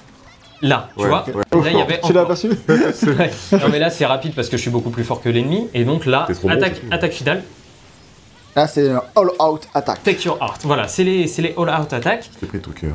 et, euh, et c'est stylé, tu vois. Là ça a de la gueule, tu, tu sens que les combats ont du panache, ça, ça marche plutôt bien et, euh, et ça vraiment pour moi c'est ce qui fait que Persona 5 Strikers fonctionne en fait euh, à ce niveau-là. C'est que c'est fun, c'est addictif, et en fait, une fois que tu commences à comprendre le truc, et ben comme Astral Chain, Ouais. tu commences à prendre du plaisir. Alors, ça reste toujours flou pour les personnes qui te regardent jouer, parce que là, je, ça, je je- vous- je me doute que depuis tout à l'heure, vous voyez des mecs qui se tatanent, euh, et ça va super vite, et c'est pas forcément ultra Bah, je comprends, compréhensible. je comprends. Je je sais que tu te tapes. Ça Voilà. c'est ça, c'est clair. Ça, c'est sûr. Voilà. Mais bon, encore une fois, si toi, tu comprends ce que tu fais, Alors, Euh. je vais pas le mentir, je vais pas mentir, hein, de temps en temps, il y a des fois, tu sais pas trop. euh, c'est le but des musos, c'est pas toujours savoir ce que tu fais. Hein. C'est Voilà, les en fait, Non mais en fait c'est des jeux où il faut que tu le sentes quoi. Ouais. Tu vois, c'est tu vas faire un truc, des fois tu sais pas que tu fais un truc stylé à la fin de ton attaque mais le jeu te le fait comprendre. Il Oui. te dit t'inquiète gros ce que t'as fait là c'était stylé, tu vois t'as tué 5 ennemis d'un seul coup et, euh, et c'est un peu ta récompense et la façon dont tu te récompenses toi-même puisque c'est vraiment ça.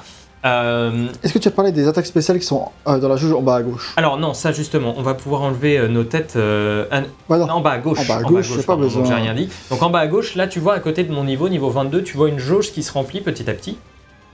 qui est là, elle est à moitié pleine. Donc c'est l'espèce d'éclair là que tu vois Oui. sur le côté. Ah, ok, moi je regardais la jauge à côté de la vie à droite. mais Non, à gauche de la. À des gauche petits éclairs, tout est gauche. Voilà. Et une fois que ça se sera plein, je pourrai appuyer sur euh, triangle et rond et lancer une attaque spéciale. Une attaque spéciale un peu définitive qui en gros va faire des, dégâts monstrueux à tous les ennemis qui m'entourent. ok.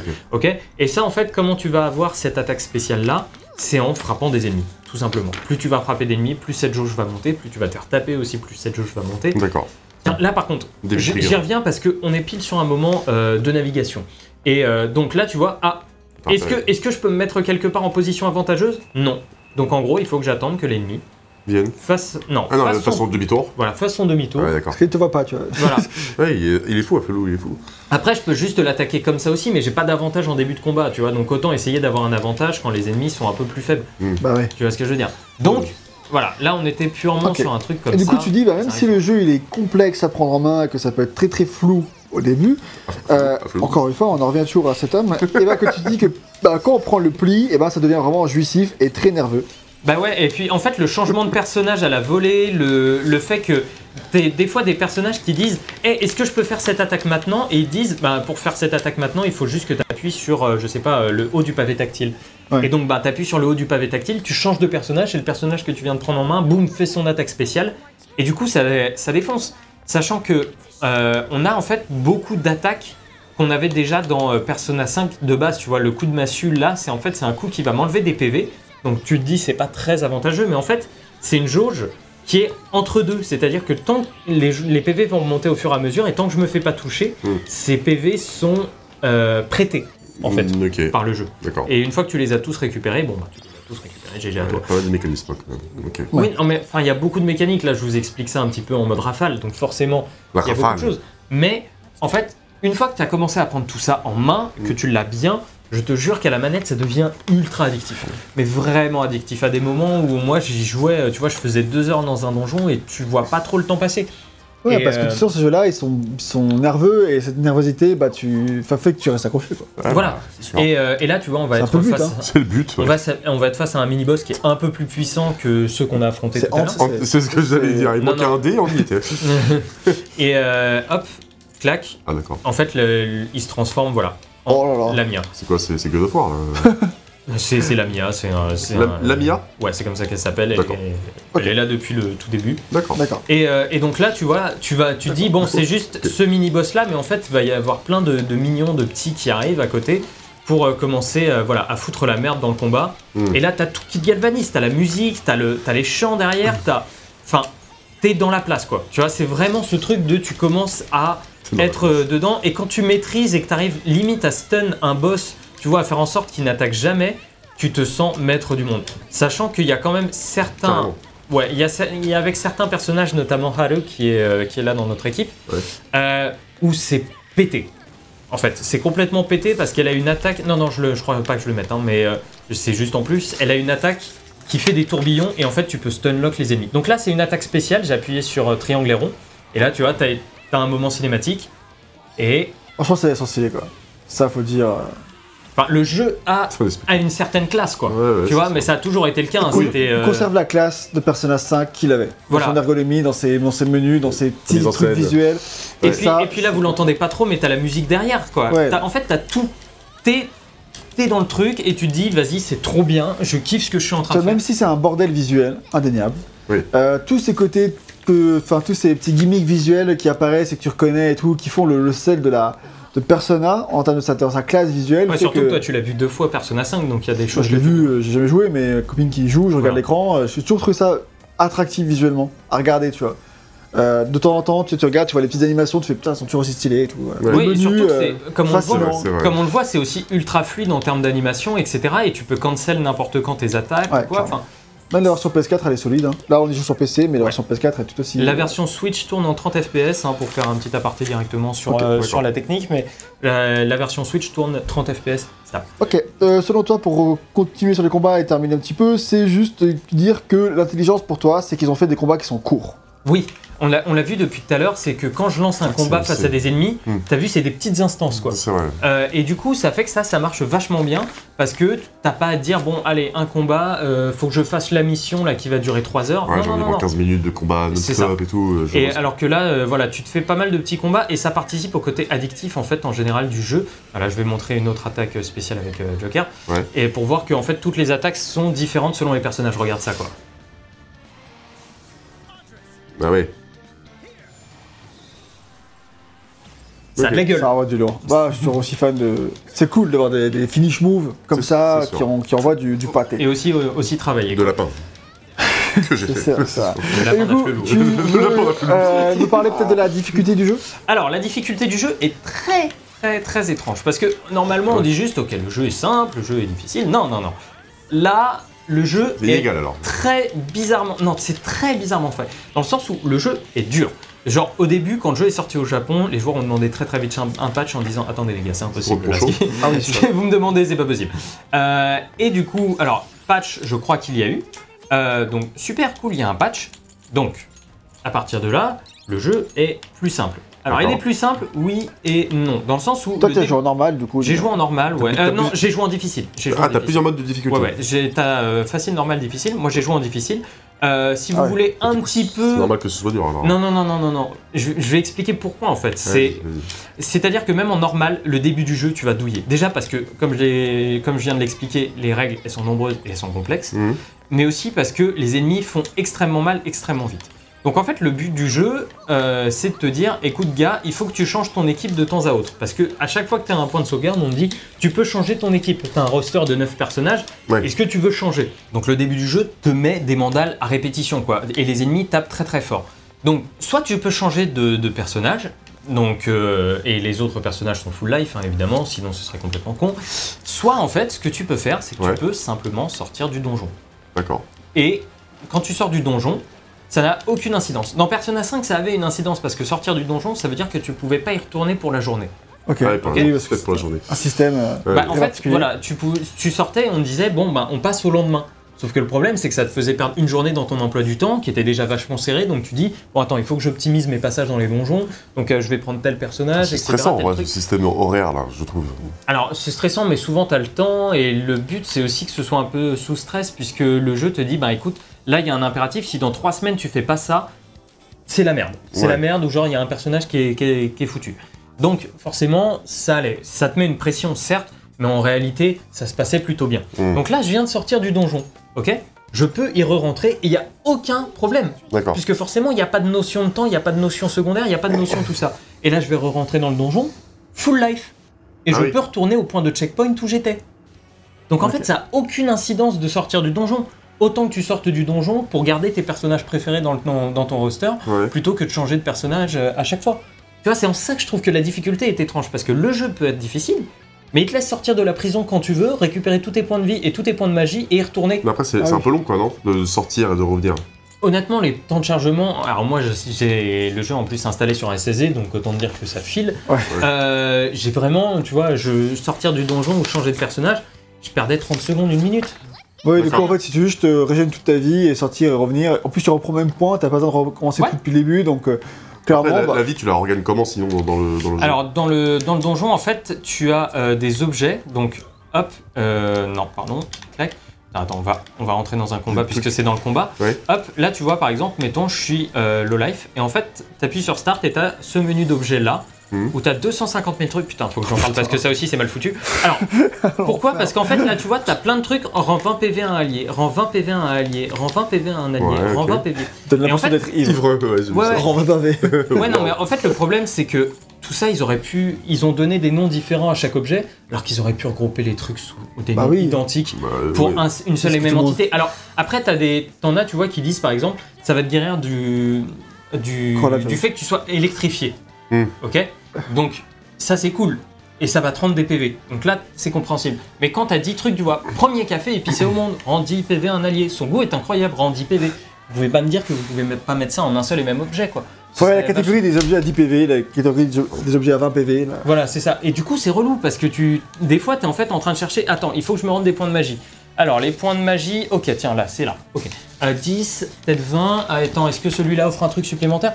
C'est relou, quoi. C'est c'est relou de pas avoir fait ça d'une meilleure manière, surtout que je comprends pas là où Persona 5. Oui. Oui, En fait, là où Persona 5 était plutôt carré à ce niveau-là, au niveau. Enfin, de ce que Des je me objets souviens, hein, au niveau des objets. euh, là, euh, putain, c'est quand même le. Peu le bord, hein, euh, à, à de nombreux niveaux, donc c'est dommage. Je crois que je le mettais pas dans la fiche ça, mais euh, c'est bien, bien de m'y avoir fait penser rap. parce que c'est vraiment un truc moi qui m'a gêné euh, dans, dans mon appréciation et dans le fait que parfois en difficile, bah de toute ouais, façon, tu- t'as même pas besoin de régénérer de la vie puisque tu peux quitter le donjon et revenir à tout moment. comme je disais. prend 30 Comme tu disais. Donc voilà, maintenant on peut passer à, dans le gameplay toujours à faire un petit focus sur l'évolution des personnages. Tu Alors- as expliqué le fait qu'ils peuvent monter en capacité, mais Ils- ils montent aussi en niveau. Voilà, alors ils montent en niveau, donc ça c'est relativement classique, hein, tu montes en niveau. En fait, les, les personnages alliés, quand ils montent en niveau, c'est leur persona, donc c'est-à-dire le, le monstre qui les accompagne, qui monte de niveau. Donc Mhm. ça, ça va, c'est logique, on comprend. Quand c'est Joker, en fait, tu montes véritablement en niveau, parce que Joker, lui, il a la possibilité de porter plusieurs personnages. C'est le principe du personnage principal.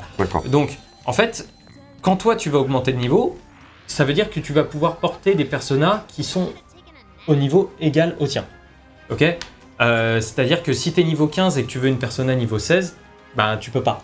T'as pas le niveau suffisant. À partir du moment où tu passes au niveau 16, on te dit ok maintenant tu peux la faire cette persona, il n'y a pas de souci. Donc ça, c'est euh, c'est pour les personnages. Après, euh, le jeu va dire par exemple pour les personnages secondaires, ok tiens, euh, tu, tu as une nouvelle persona, enfin ta persona vient d'évoluer, donc elle a une nouvelle capacité, sauf que tu as l'emplacement pour 8 capacités seulement. Donc il va falloir que tu supprimes une ancienne capacité, etc. Rien de bien fou, hein, évidemment. Oui. Donc voilà, ça c'est l'évolution des, persona- euh, des personnages secondaires. Maintenant, il y a une autre, un autre type d'évolution, il y a les compétences de lien. Donc le lien, qu'est-ce que c'est? C'est, on l'a vu tout à l'heure, Gag en gagnait, à un, certain moment, tu voyais des notes de musique qui Ah allaient oui. en haut à droite. Et en fait, ça, ça te permet d'aller dans le menu lien qui est ici, et d'avoir tout un menu d'évolution de personnages que tu vas débloquer au fur et à mesure. C'est pour ça qu'il y a des cases encore grisées, etc. Euh, en gros, là, on va te dire alors, est-ce que tu veux augmenter tes PV de groupe Ce sera plus 5 PV à tout le groupe. Est-ce que tu veux augmenter ton nombre de points de magie Plus 3. Donc ça, c'est classique. Après, t'en as d'autres. Tu vois, là, c'est augmente tes chances de, de faire un Harrison de soins. Donc, c'est-à-dire que tous les personnages se soignent. Ouais. Donc là, c'est niveau 1. Et quand c'est niveau 1, ça veut dire qu'elle va pas le faire souvent. Et en plus, ça consomme pas de magie. Donc, super. Euh, mais là, tu peux le faire encore augmenter. D'autres niveaux. Ensuite, tu as les compétences. Voilà, les compétences d'embuscade. L'embuscade, c'est quand j'arrive, euh, tu vois, derrière un ennemi et que je lui fais une attaque euh, sournoise. Tu vois, là, ça rend des PV à tous les membres du groupe après une embuscade réussie. Ouais. C'est cool, parce que là, du coup, ça fait que tu as moins souvent à sortir du donjon, comme je l'expliquais. Tu vois, ou les chances d'augmenter les manifestations de masques, c'est des masques que tu, que tu vas ramasser des personnages pour le personnage principal. Ça, je l'expliquais euh, pas mal dans le test du jeu de base. hein. D'accord. Et tu vois, là, tu as ça où permet d'augmenter le niveau de lien plus vite. Ça, je vous le conseille assez tôt en début de partie Ah parce que ça vous permettra d'avoir plus de level up par la suite. Ouais. Etc., etc. Plus de butins, plus de trucs, je vous le fais pas tous. Mais en gros, voilà, ça, c'est un gros, gros élément de jeu qui permet aussi de faire en sorte que, voilà, le groupe, hey, il va gagner en compétences parce que c'est un groupe, tu vois. Et parce qu'ils s'entendent et parce qu'ils se comprennent, euh, tout ça. Et ces compétences de lien, tu peux les avoir donc dans les cinématiques. Tu peux les avoir en faisant certains objectifs secondaires, euh, qui est soit sortir avec tes potes, soit faire des missions secondaires dans le, dans le jeu, hein, euh, des missions secondaires qui te sont proposées, soit simplement durant les combats. Là, tu vas voir, euh, le combat est terminé et on va voir en haut à droite. Il y a eu un tout petit avancé de la barre Ouais. D'accord. qui te permet de faire augmenter cette compétence de lien. Et à part ça, tu as aussi tout un système où il faut faire des, des missions secondaires pour débloquer ces, ces liens. Voilà, alors tu as des missions, voilà, donc tu as des missions secondaires. euh, en fait, tu as les missions secondaires qui te sont données par les personnages. Euh, donc qui est juste, hey, est-ce que tu veux euh, venir prendre un café avec moi? Et dans ce cas-là, tu vas, tu as, du dialogue. J'aimerais bien, mais tout est fermé. Soit tu as des missions secondaires qui te Yes. sont données directement dans le jeu et souvent dans les donjons où on te dit euh, Hey, est-ce que tu veux faire. euh, Enfin, ce qu'il faudrait que tu fasses, c'est que tu ailles tuer euh, 10 fois cet ennemi-là. Ou que tu ailles, euh, comment dire, euh, enfin, comme je le disais tout à l'heure, de tel endroit à tel endroit dans le donjon sans te faire repérer. Tu vois, ce genre de mission secondaire. C'est pas des missions secondaires passionnantes, c'est même des missions secondaires relativement chiantes, on va en parler tout de suite. Elles sont pas intéressantes, elles se répètent énormément. Euh, tu vois, par exemple, quand tu as une mission d'infiltration pour tel personnage, donc aller d'un tel endroit à tel endroit du donjon, en fait, tu as ces missions-là pour tous les personnages. Pardon. Ouais, ouais. Et, euh, et du coup, c'est. C'est un peu chiant parce que ben, forcément tu la connais la mission et tu sais qu'à chaque fois tu vas un petit peu galérer à te repérer dans le donjon et donc euh, truc et machin. Ouais, ouais, d'accord. Euh, des fois ça va être hey, prends ce personnage pour euh, tuer tant d'ennemis avec leurs points faibles. Ouais. Et c'est en fait c'est pas des missions secondaires euh, ultra fun, mais quand t'es addict au gameplay euh, et que le jeu te dit bah avec ça en fait tu vas simplement aussi euh, améliorer euh, tes personnages, tes compétences de lien, etc. et tu vas devenir plus fort. Bah il y a un attrait qui est celui du level up quoi, Ouais, auquel moi je ne suis clairement pas insensible. Donc Oui, euh, Ça, donc j'ai fait absolument toutes les missions secondaires du jeu, il y en a Wow. 84. Euh, Il y en a qui sont plus intéressantes. 80. Ah, il y en a 80 alors. Euh, Tu mens 84. 80, 84. euh, voilà, je, je suis dans la, je suis dans la dizaine, c'est bon. Tu mens. Et, Ouais. euh, et en gros, il y en a qui sont quand même plus passionnantes que d'autres. hein. Je dis pas, il y en a, tu vois, c'est des missions secondaires de tuer des boss optionnels. C'est des boss qui sont quand même vachement plus vénères que ceux Clairement, que c'est le truc qui ferait chez VGM par exemple. Mais toi, que ça te dérange pas. Oui, oui, mais oui, mais c'est en fait. Chaque V- joueur son style. de jeu. Voilà, et puis VGM, en fait, il aime pas, entre guillemets, perdre son temps, alors que pour moi, ça, ça fait partie, tu vois, des, De un peu de l'ADN Ouais. euh, des RPG que de faire des trucs. Tout Alors, dépend de comment on aborde le truc. Voilà, le problème en fait, et contrairement à Is 9 qu'on testait euh, il y a pas longtemps, où Is9 disait ce qui fait vachement bien dans ces missions secondaires, c'est que quand tu as terminé l'objectif, le jeu te ramène à l'endroit et dit Bon, voilà, tu as juste à, parler au personnage euh, pour, euh, pour compléter la quête.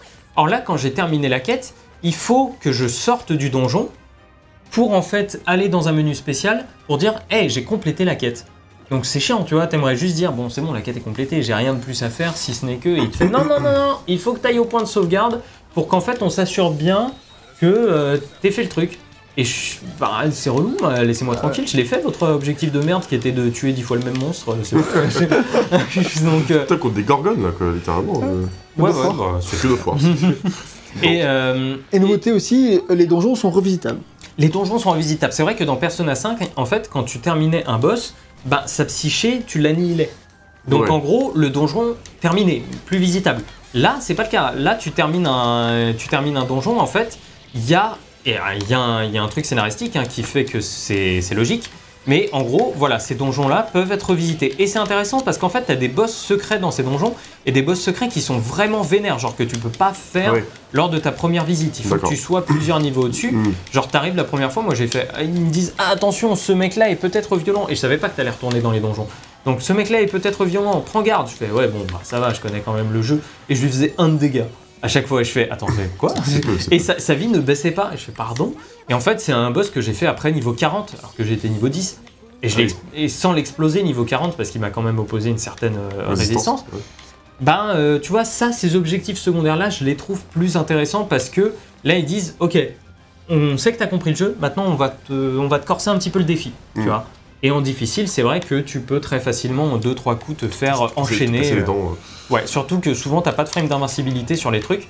Donc là, tu vois, j'ai été repéré, je démarre le combat avec Ouais, un c'est- C'est désavantage. quoi ce truc C'était le chien de Ratchet Clank robotique. C'est-. Euh, et du coup, Je fais euh, des références à tous les jeux possibles. c'est et du coup, euh, voilà, je sais pas si j'ai autre chose à raconter. Euh, je sais pas si t'as parlé des super boss, c'est tout. Ah bah si, c'est ce dont je viens de, parler à l'instant. c'est Gag euh, Ouais, bah écoute, voilà, Gag. ça arrive. Euh. Bon, Gag est-ce que. Enfin, t'es encore parti sur les personnages? Oui, alors là par contre il faut que j'en parle. Est-ce que tu es présent? Oui. Euh, Non, non, là il faut que j'en parle et je vais aller dans le, dans le menu dédié, c'est-à-dire que les personas, euh, donc je parlais des évolutions tout simplement Ouais, avec les niveaux, etc. Mais en fait, tu peux créer des personas. Donc ça c'est tout le principe Ah oui, de oui. persona euh, de base, Ah oui. c'est que tu peux créer des personas dans la, dans la Velvet Room. C'est-à-dire, ah, Dans la un salle de- éditeur de, de Persona, quoi. Alors en fait, c'est tu plutôt vas, que tu vas les, les faire se reproduire entre elles Non, pour tu créer vas- des.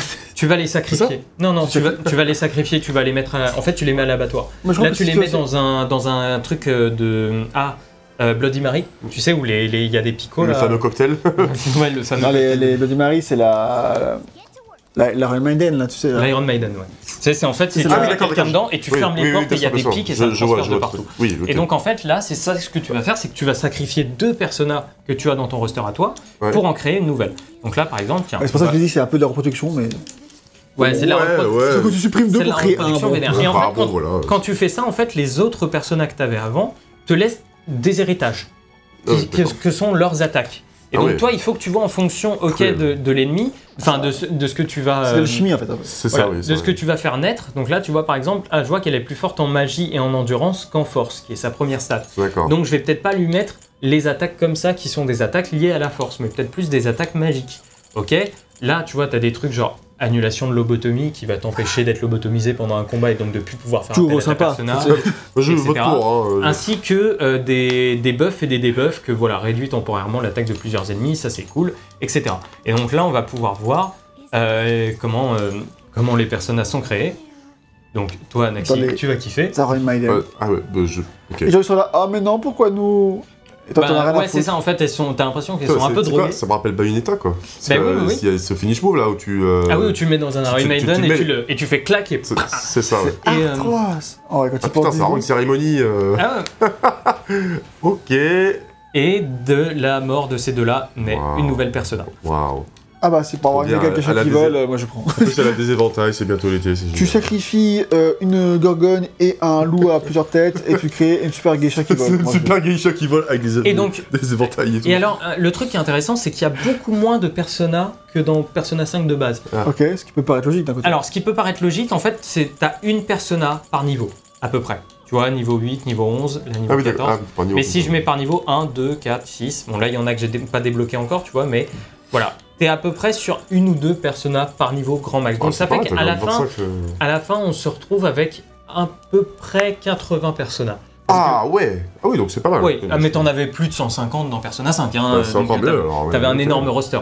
Mais euh, là, t'en as moins. en fait. C'est pas très grave. Mm. Sachant que ces personnages-là, maintenant, en fait, quand tu récupères des masques sur le terrain de jeu, tu sais, les masques dont je parlais qui peuvent tomber, en fait, si t'as déjà le masque de cette persona ou que t'as plus de place, ça se transforme en point de persona qu'on voit en haut à droite.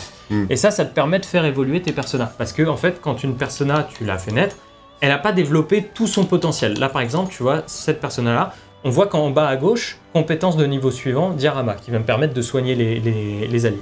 Donc, je peux dire, je veux améliorer cette persona en utilisant des points de persona. Ouais. Et donc, tu vois, je vais utiliser 14 000 points pour la faire augmenter de 3 niveaux et la faire passer niveau 26. Et là, elle va récupérer deux compétences. D'accord. Donc voilà, en fait, c'est sur ça que ça va se baser. Et plus tard, tu auras même l'amélioration euh, de la force, de l'endurance, etc., qui te sont proposés. Et tu peux à n'importe quel moment invoquer une persona, sauf que en fait, au début, tu es limité dans le nombre de personas que tu peux avoir. Tu en as 8. Et un truc important que moi j'ai chopé que très très tard, où en fait j'avais des personas qui étaient à la ramasse mais que j'arrivais pas parce que comme tu as moins de personas à faire fusionner, t'as moins de moyens de les fusionner aussi. Donc en fait, si t'as une persona qui est en retard de 50 niveaux, mettons, bah, Mhm. tu vas la fusionner avec rien ou avec un truc qui a 20 niveaux de moins, donc c'est pas intéressant. Ouais. Donc c'est pas intéressant. Donc tu dis, putain, je la garde. Et en fait, j'ai vu qu'en bas, en bas là, il y a marqué supprimer. Et ça, je l'ai vu que super tard. Tu peux supprimer une Ah de tout ton roster. simplement quoi. D'accord. Et, ça, je le savais et pas. pourquoi ça. Qu'est-ce que ça t'apporte de supprimer Est-ce que tu Ah, récupères parce des que t'en as ressources que, ou- parce que Bah, t'en as que 8 en tout. Bah, parce que t'en as que 8 du coup, et tu peux en crafter une autre, tu vois, ou en Ah ouais. invoquer une Ah oui, qui est plus puissante qui va te permettre d'en Ah, invoquer une autre, etc. Alors, au début du jeu, t'en as que 8, après tu. Après, t'en as 12, je crois, à la fin. Mais en gros, c'est- Ouais. Ok, moi j'aurais bien aimé savoir dès le début du jeu, mais il te le dit pas que tu peux supprimer des personnages comme ça. euh, Ok, Euh, tu dis aussi que puisqu'il y a moins de personas, etc., du coup, forcément, tu peux en, Voilà. en faire en fusionner moins d'autres, et un côté un peu moins créatif que dans Persona voilà. 5, Dans Persona 5, ce c'est un tu- peu dommage. Tu, il disait, tiens, prends, euh, prends des personnages au pif, tu cliquais sur une, tu cliquais sur l'autre, et des fois tu savais pas quel allait être le résultat. Là, on te donne le résultat de base. Oui. D'accord. Voilà. On- on Après, c'est tu plus logique pour ce style de jeu-là, et puis c'est paraît évident qu'ils aient voulu euh, diminuer cette complexité-là Tout à fait. pour un jeu qui était déjà suffisamment complexe. C'est ça. Euh, Euh, T'as tout dit, je crois, sur euh, les, le gameplay en général, à part que tu dis qu'il n'y a pas de- d'évolution de personnage pour les autres membres du groupe, mais ça, Oui, je pense ça- que tu l'avais dit. Ouais, euh, alors que dans le précédent, en fait, tu pouvais, euh, quand tu arrivais au niveau maximal de, euh, comment dire, d'amitié avec eux, tu, ils augmentaient dans leur personnage. Tu donc à ta conclusion pour la partie gameplay. Alors la partie gameplay, je trouve que c'est bordélique dans tous les sens du terme, mais c'est très osé. C'est vraiment très dis osé. qu'il y a une vraie tentative. Il y a une vraie tentative de se renouveler par rapport au mousseau un petit peu classique Et Euh, par rapport à la formule Persona. et par rapport à la formule Persona. En fait, je trouve qu'il y a plein de choses qui sont bien intégrées, comme le fait voilà, d'avoir ces attaques-là, tu vois, en pause active, et de pouvoir utiliser les compétences Persona, de pouvoir fusionner tes propres Persona, de pouvoir changer de personnage à la volée, tu vois. Plein de trucs comme ça qui sont hyper intelligents, hyper bien repris, et malgré le fait que ce soit quand même un bordel visuel Et aussi, malgré le fait que certains personnages soient moins intéressants que d'autres, Voilà.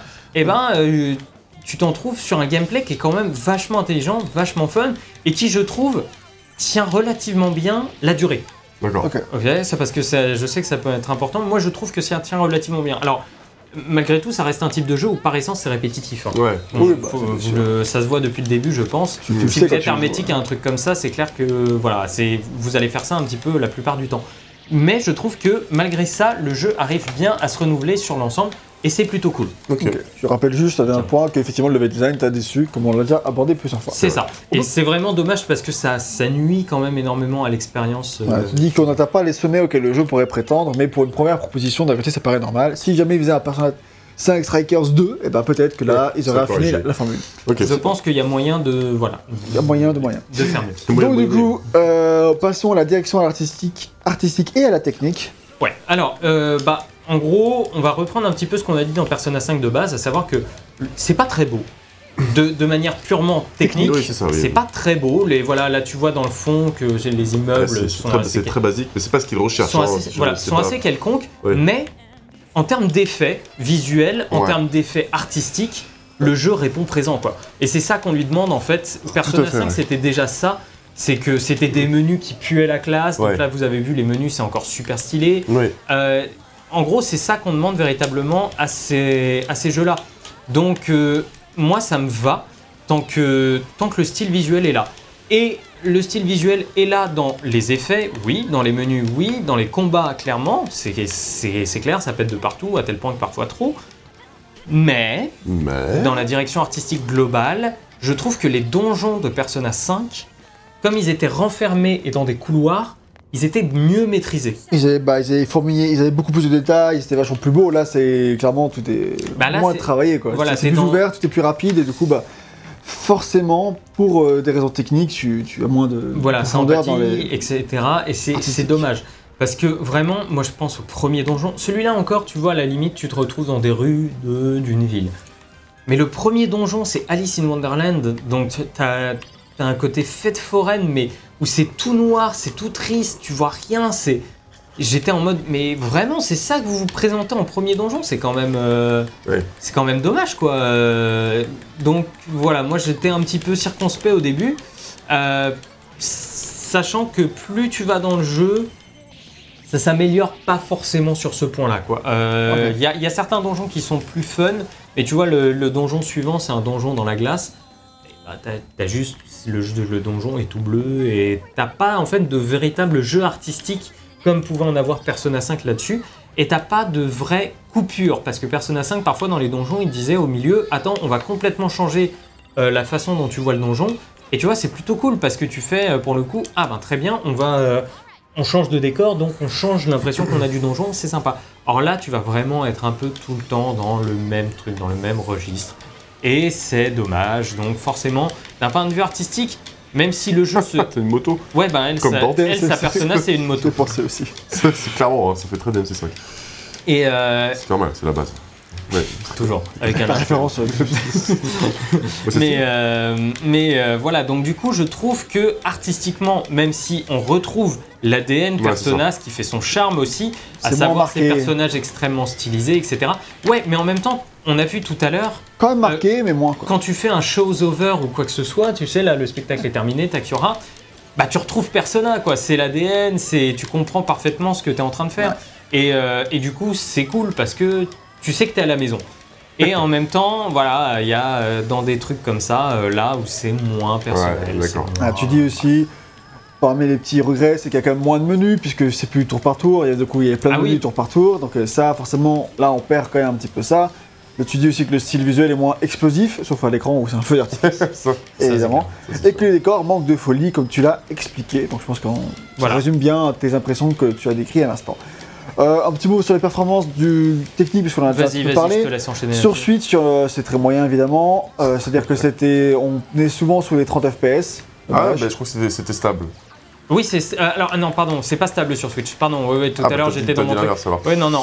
Ah oui, donc ne, c'est ne c'est me pas prenez stable. pas au C'est mot. 30 FPS, pas stable quoi. C'est 30 FPS, c'est- en fait, c'est entre 25 et 30. Sur la Eh, Switch. franchement, les gars, j'ai joué à l'ère du fléau euh, sur Switch, c'est aussi c'est chaud. C'est c'est- là, sérieux Ah ouais, Ah sur oui, l'ère du fléau sur Switch, c'est catastrophique. Bah, Surtout il est si que tu- sur Switch. hein. Et, Ouais, en- comme et justement, encore, c'est- et c'est encore le moi j'y jouais, j'y jouais en mode euh, euh, pas docké, j'y jouais en handheld. Mais Ouais. en docké, c'est une catastrophe. Oh là là là, mais C'est c'est immonde ouf. en docké. Vivement qu'ils sortent une putain de, de Switch Pro là en vrai. parce que- C'est vraiment pas beau. Je suis même pas sûr que ça. Il y a Euh, besoin.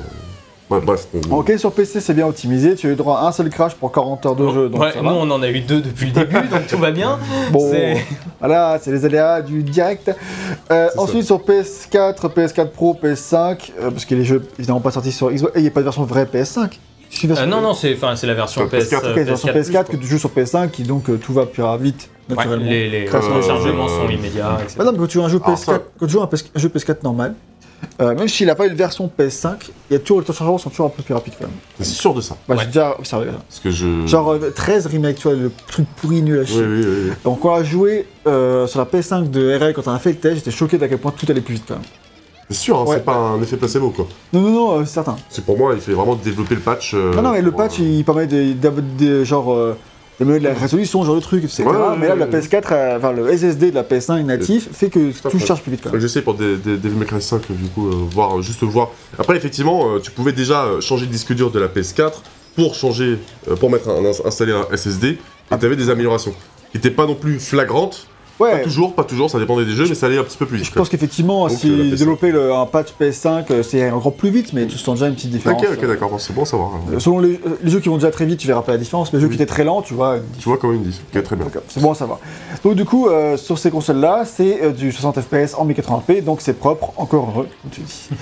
Et tu Oui. dis, il y a une version performance et une version résolution, mais peu de gens ont vu la différence, tant ce serait bien optimisé. Ce Mm. qui est marrant. quoi. Sur PS4, Ouais. ouais. Bon, ce qui est cool, hein, euh, on va pas cracher dessus. hein. C'est clair, c'est clair. On peut maintenant passer à la musique pour dire qu'il y a beaucoup de morceaux qui sont repris de Persona 5. Alors, la- la- Évidemment, parce que moi qui euh, ai euh, jamais joué, je reconnais tous les morceaux qu'on a entendus dans ce test. Non, pas du tout.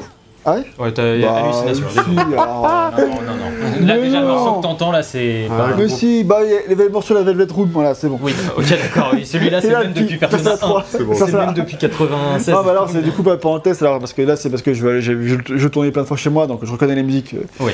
C'est pour ça, mais. En fait, oui, il y, a plein de- il y a plein de compositions qui sont reprises, celle de Shoji Meguro, qui est celui qui a fait la bande-son de Persona 5 et qui a fait la bande-son pratiquement de tous les jeux Atlus. D'accord. Hein, euh, voilà. Mais là, on a euh, plein de nouveaux compositeurs, si tu peux me les citer, euh, Greg. tu veux juste rappeler d'abord que le site de Persona 5 était fabuleux, quand même, Ah oui, rappelons-le. oui. Hein, il y a quelques morceaux que tu aimais bien, bien moins pardon, dans l'ensemble, mais c'était un travail brillant de composition autour d'un rythme jazzy et parfois un peu plus rock. D'accord. Voilà. Et Ah là, non, mais c'était c'était vraiment, je, je- je tiens à appuyer là-dessus, c'est une merveille l'OST de Persona 5 Ouais. si vous connaissez pas. Euh, c'est allez l'écouter même si vous êtes réfractaire au jeu. Je pense que le côté jazzy peut plaire, mais pas que en fait. Tout, euh, il y a une telle ambiance, il y a une telle euh, recherche euh, musicale.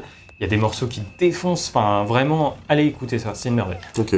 donc je citais les quatre nouveaux compositeurs qui ont travaillé sur le jeu en essayant de pas trop merder sur la prononciation, je ne promets à strictement rien. Donc il y a Atsushi, Atsushi Kitajo, D'accord. Gota Masuoka, Ayana Hira, Hiromu Akaba.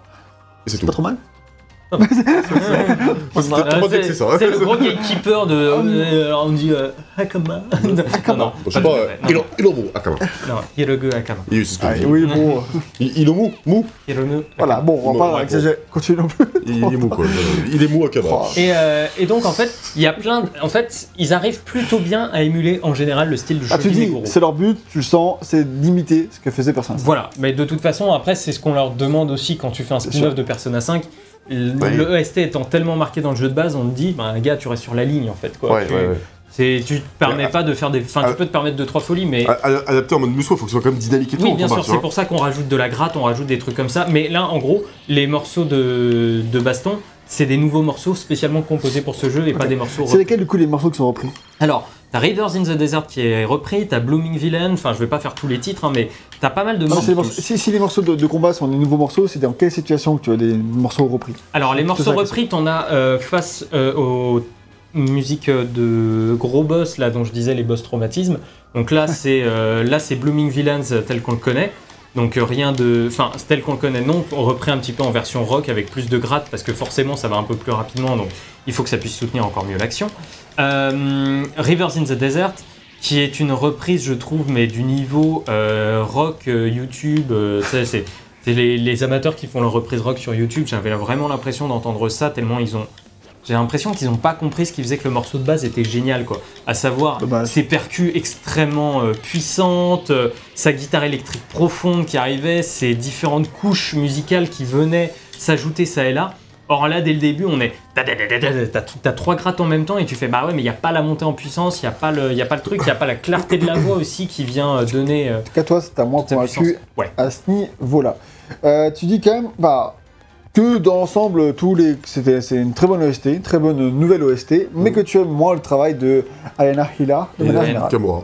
Euh, ouais, tout à fait, non. Elle, Ces euh, morceaux sont Ayana souvent Hira, euh, des, les thèmes c'est les thèmes donjons, des donjons que et tu tu les trouves parcours. trop répétitifs, Non pas seulement- assez entêtants, En fait, finalement très loin du travail de Megalo. Ouais, en fait, elle- je pense que elle, elle a voulu dire attends, je vais faire mon propre truc, et je pense quand même que ça reste quelque part sous la houlette de Meguro, hein, qui doit donner son van aval. Mais vraiment, moi là, ces, ces thèmes à elle, j'étais en mode je comprends pas parce que ça ne ça ne colle pas. En fait, c'est- tout simple, c'est je trouve que ça ne colle pas et c'est dommage que ça ne colle pas dans un jeu comme euh, Persona, quoi, parce que c'est un petit peu ce que tu demandes. Et, euh, et du coup, à chaque fois que j'entendais ces thèmes, à elle, j'étais un peu moins pris dans le truc. J'étais dommage, quoi. Vraiment, euh, vraiment, je pense qu'il y avait quelque chose à faire là-dessus. Et euh, bon, bah, c'est comme ça. C'est la vie. C'est, je, je trouve que c'est moins percutant. Alors que tous les autres non seulement arrivent à émuler Meguro, mais arrivent aussi à trouver leur propre truc parce que tu as de nouveaux thèmes chantés comme tu as Daredevil qui est un petit peu le premier morceau qu'ils te mettent euh, qui était le enfin voilà, qui est le, Le thème. ouais, le morceau fort, on va dire Ouais. et qui est celui que tu as quand tu te lances à l'assaut des des prisons. Ouais. Donc ça c'est cool, tu vois, parce que celui-là il t'accompagne et euh, la gratte est derrière et vraiment t'es dans le style. Celui-là ça va, t'as un, un truc de un thème de combat pardon qui s'appelle Counter Strike euh, pour un boss qui est super bien aussi. Dare- Daredevil, euh, Counter-Strike, Call of Duty, Devil May Cry 5. Et, Un euh, morceau que ça pas des mecs. R5, c'est Devil May Cry carrément. 5, carrément. t'as dit. mais voilà en fait, donc t'as pas mal de reprises et t'as pas mal quand même de nouveaux morceaux, donc c'est cool.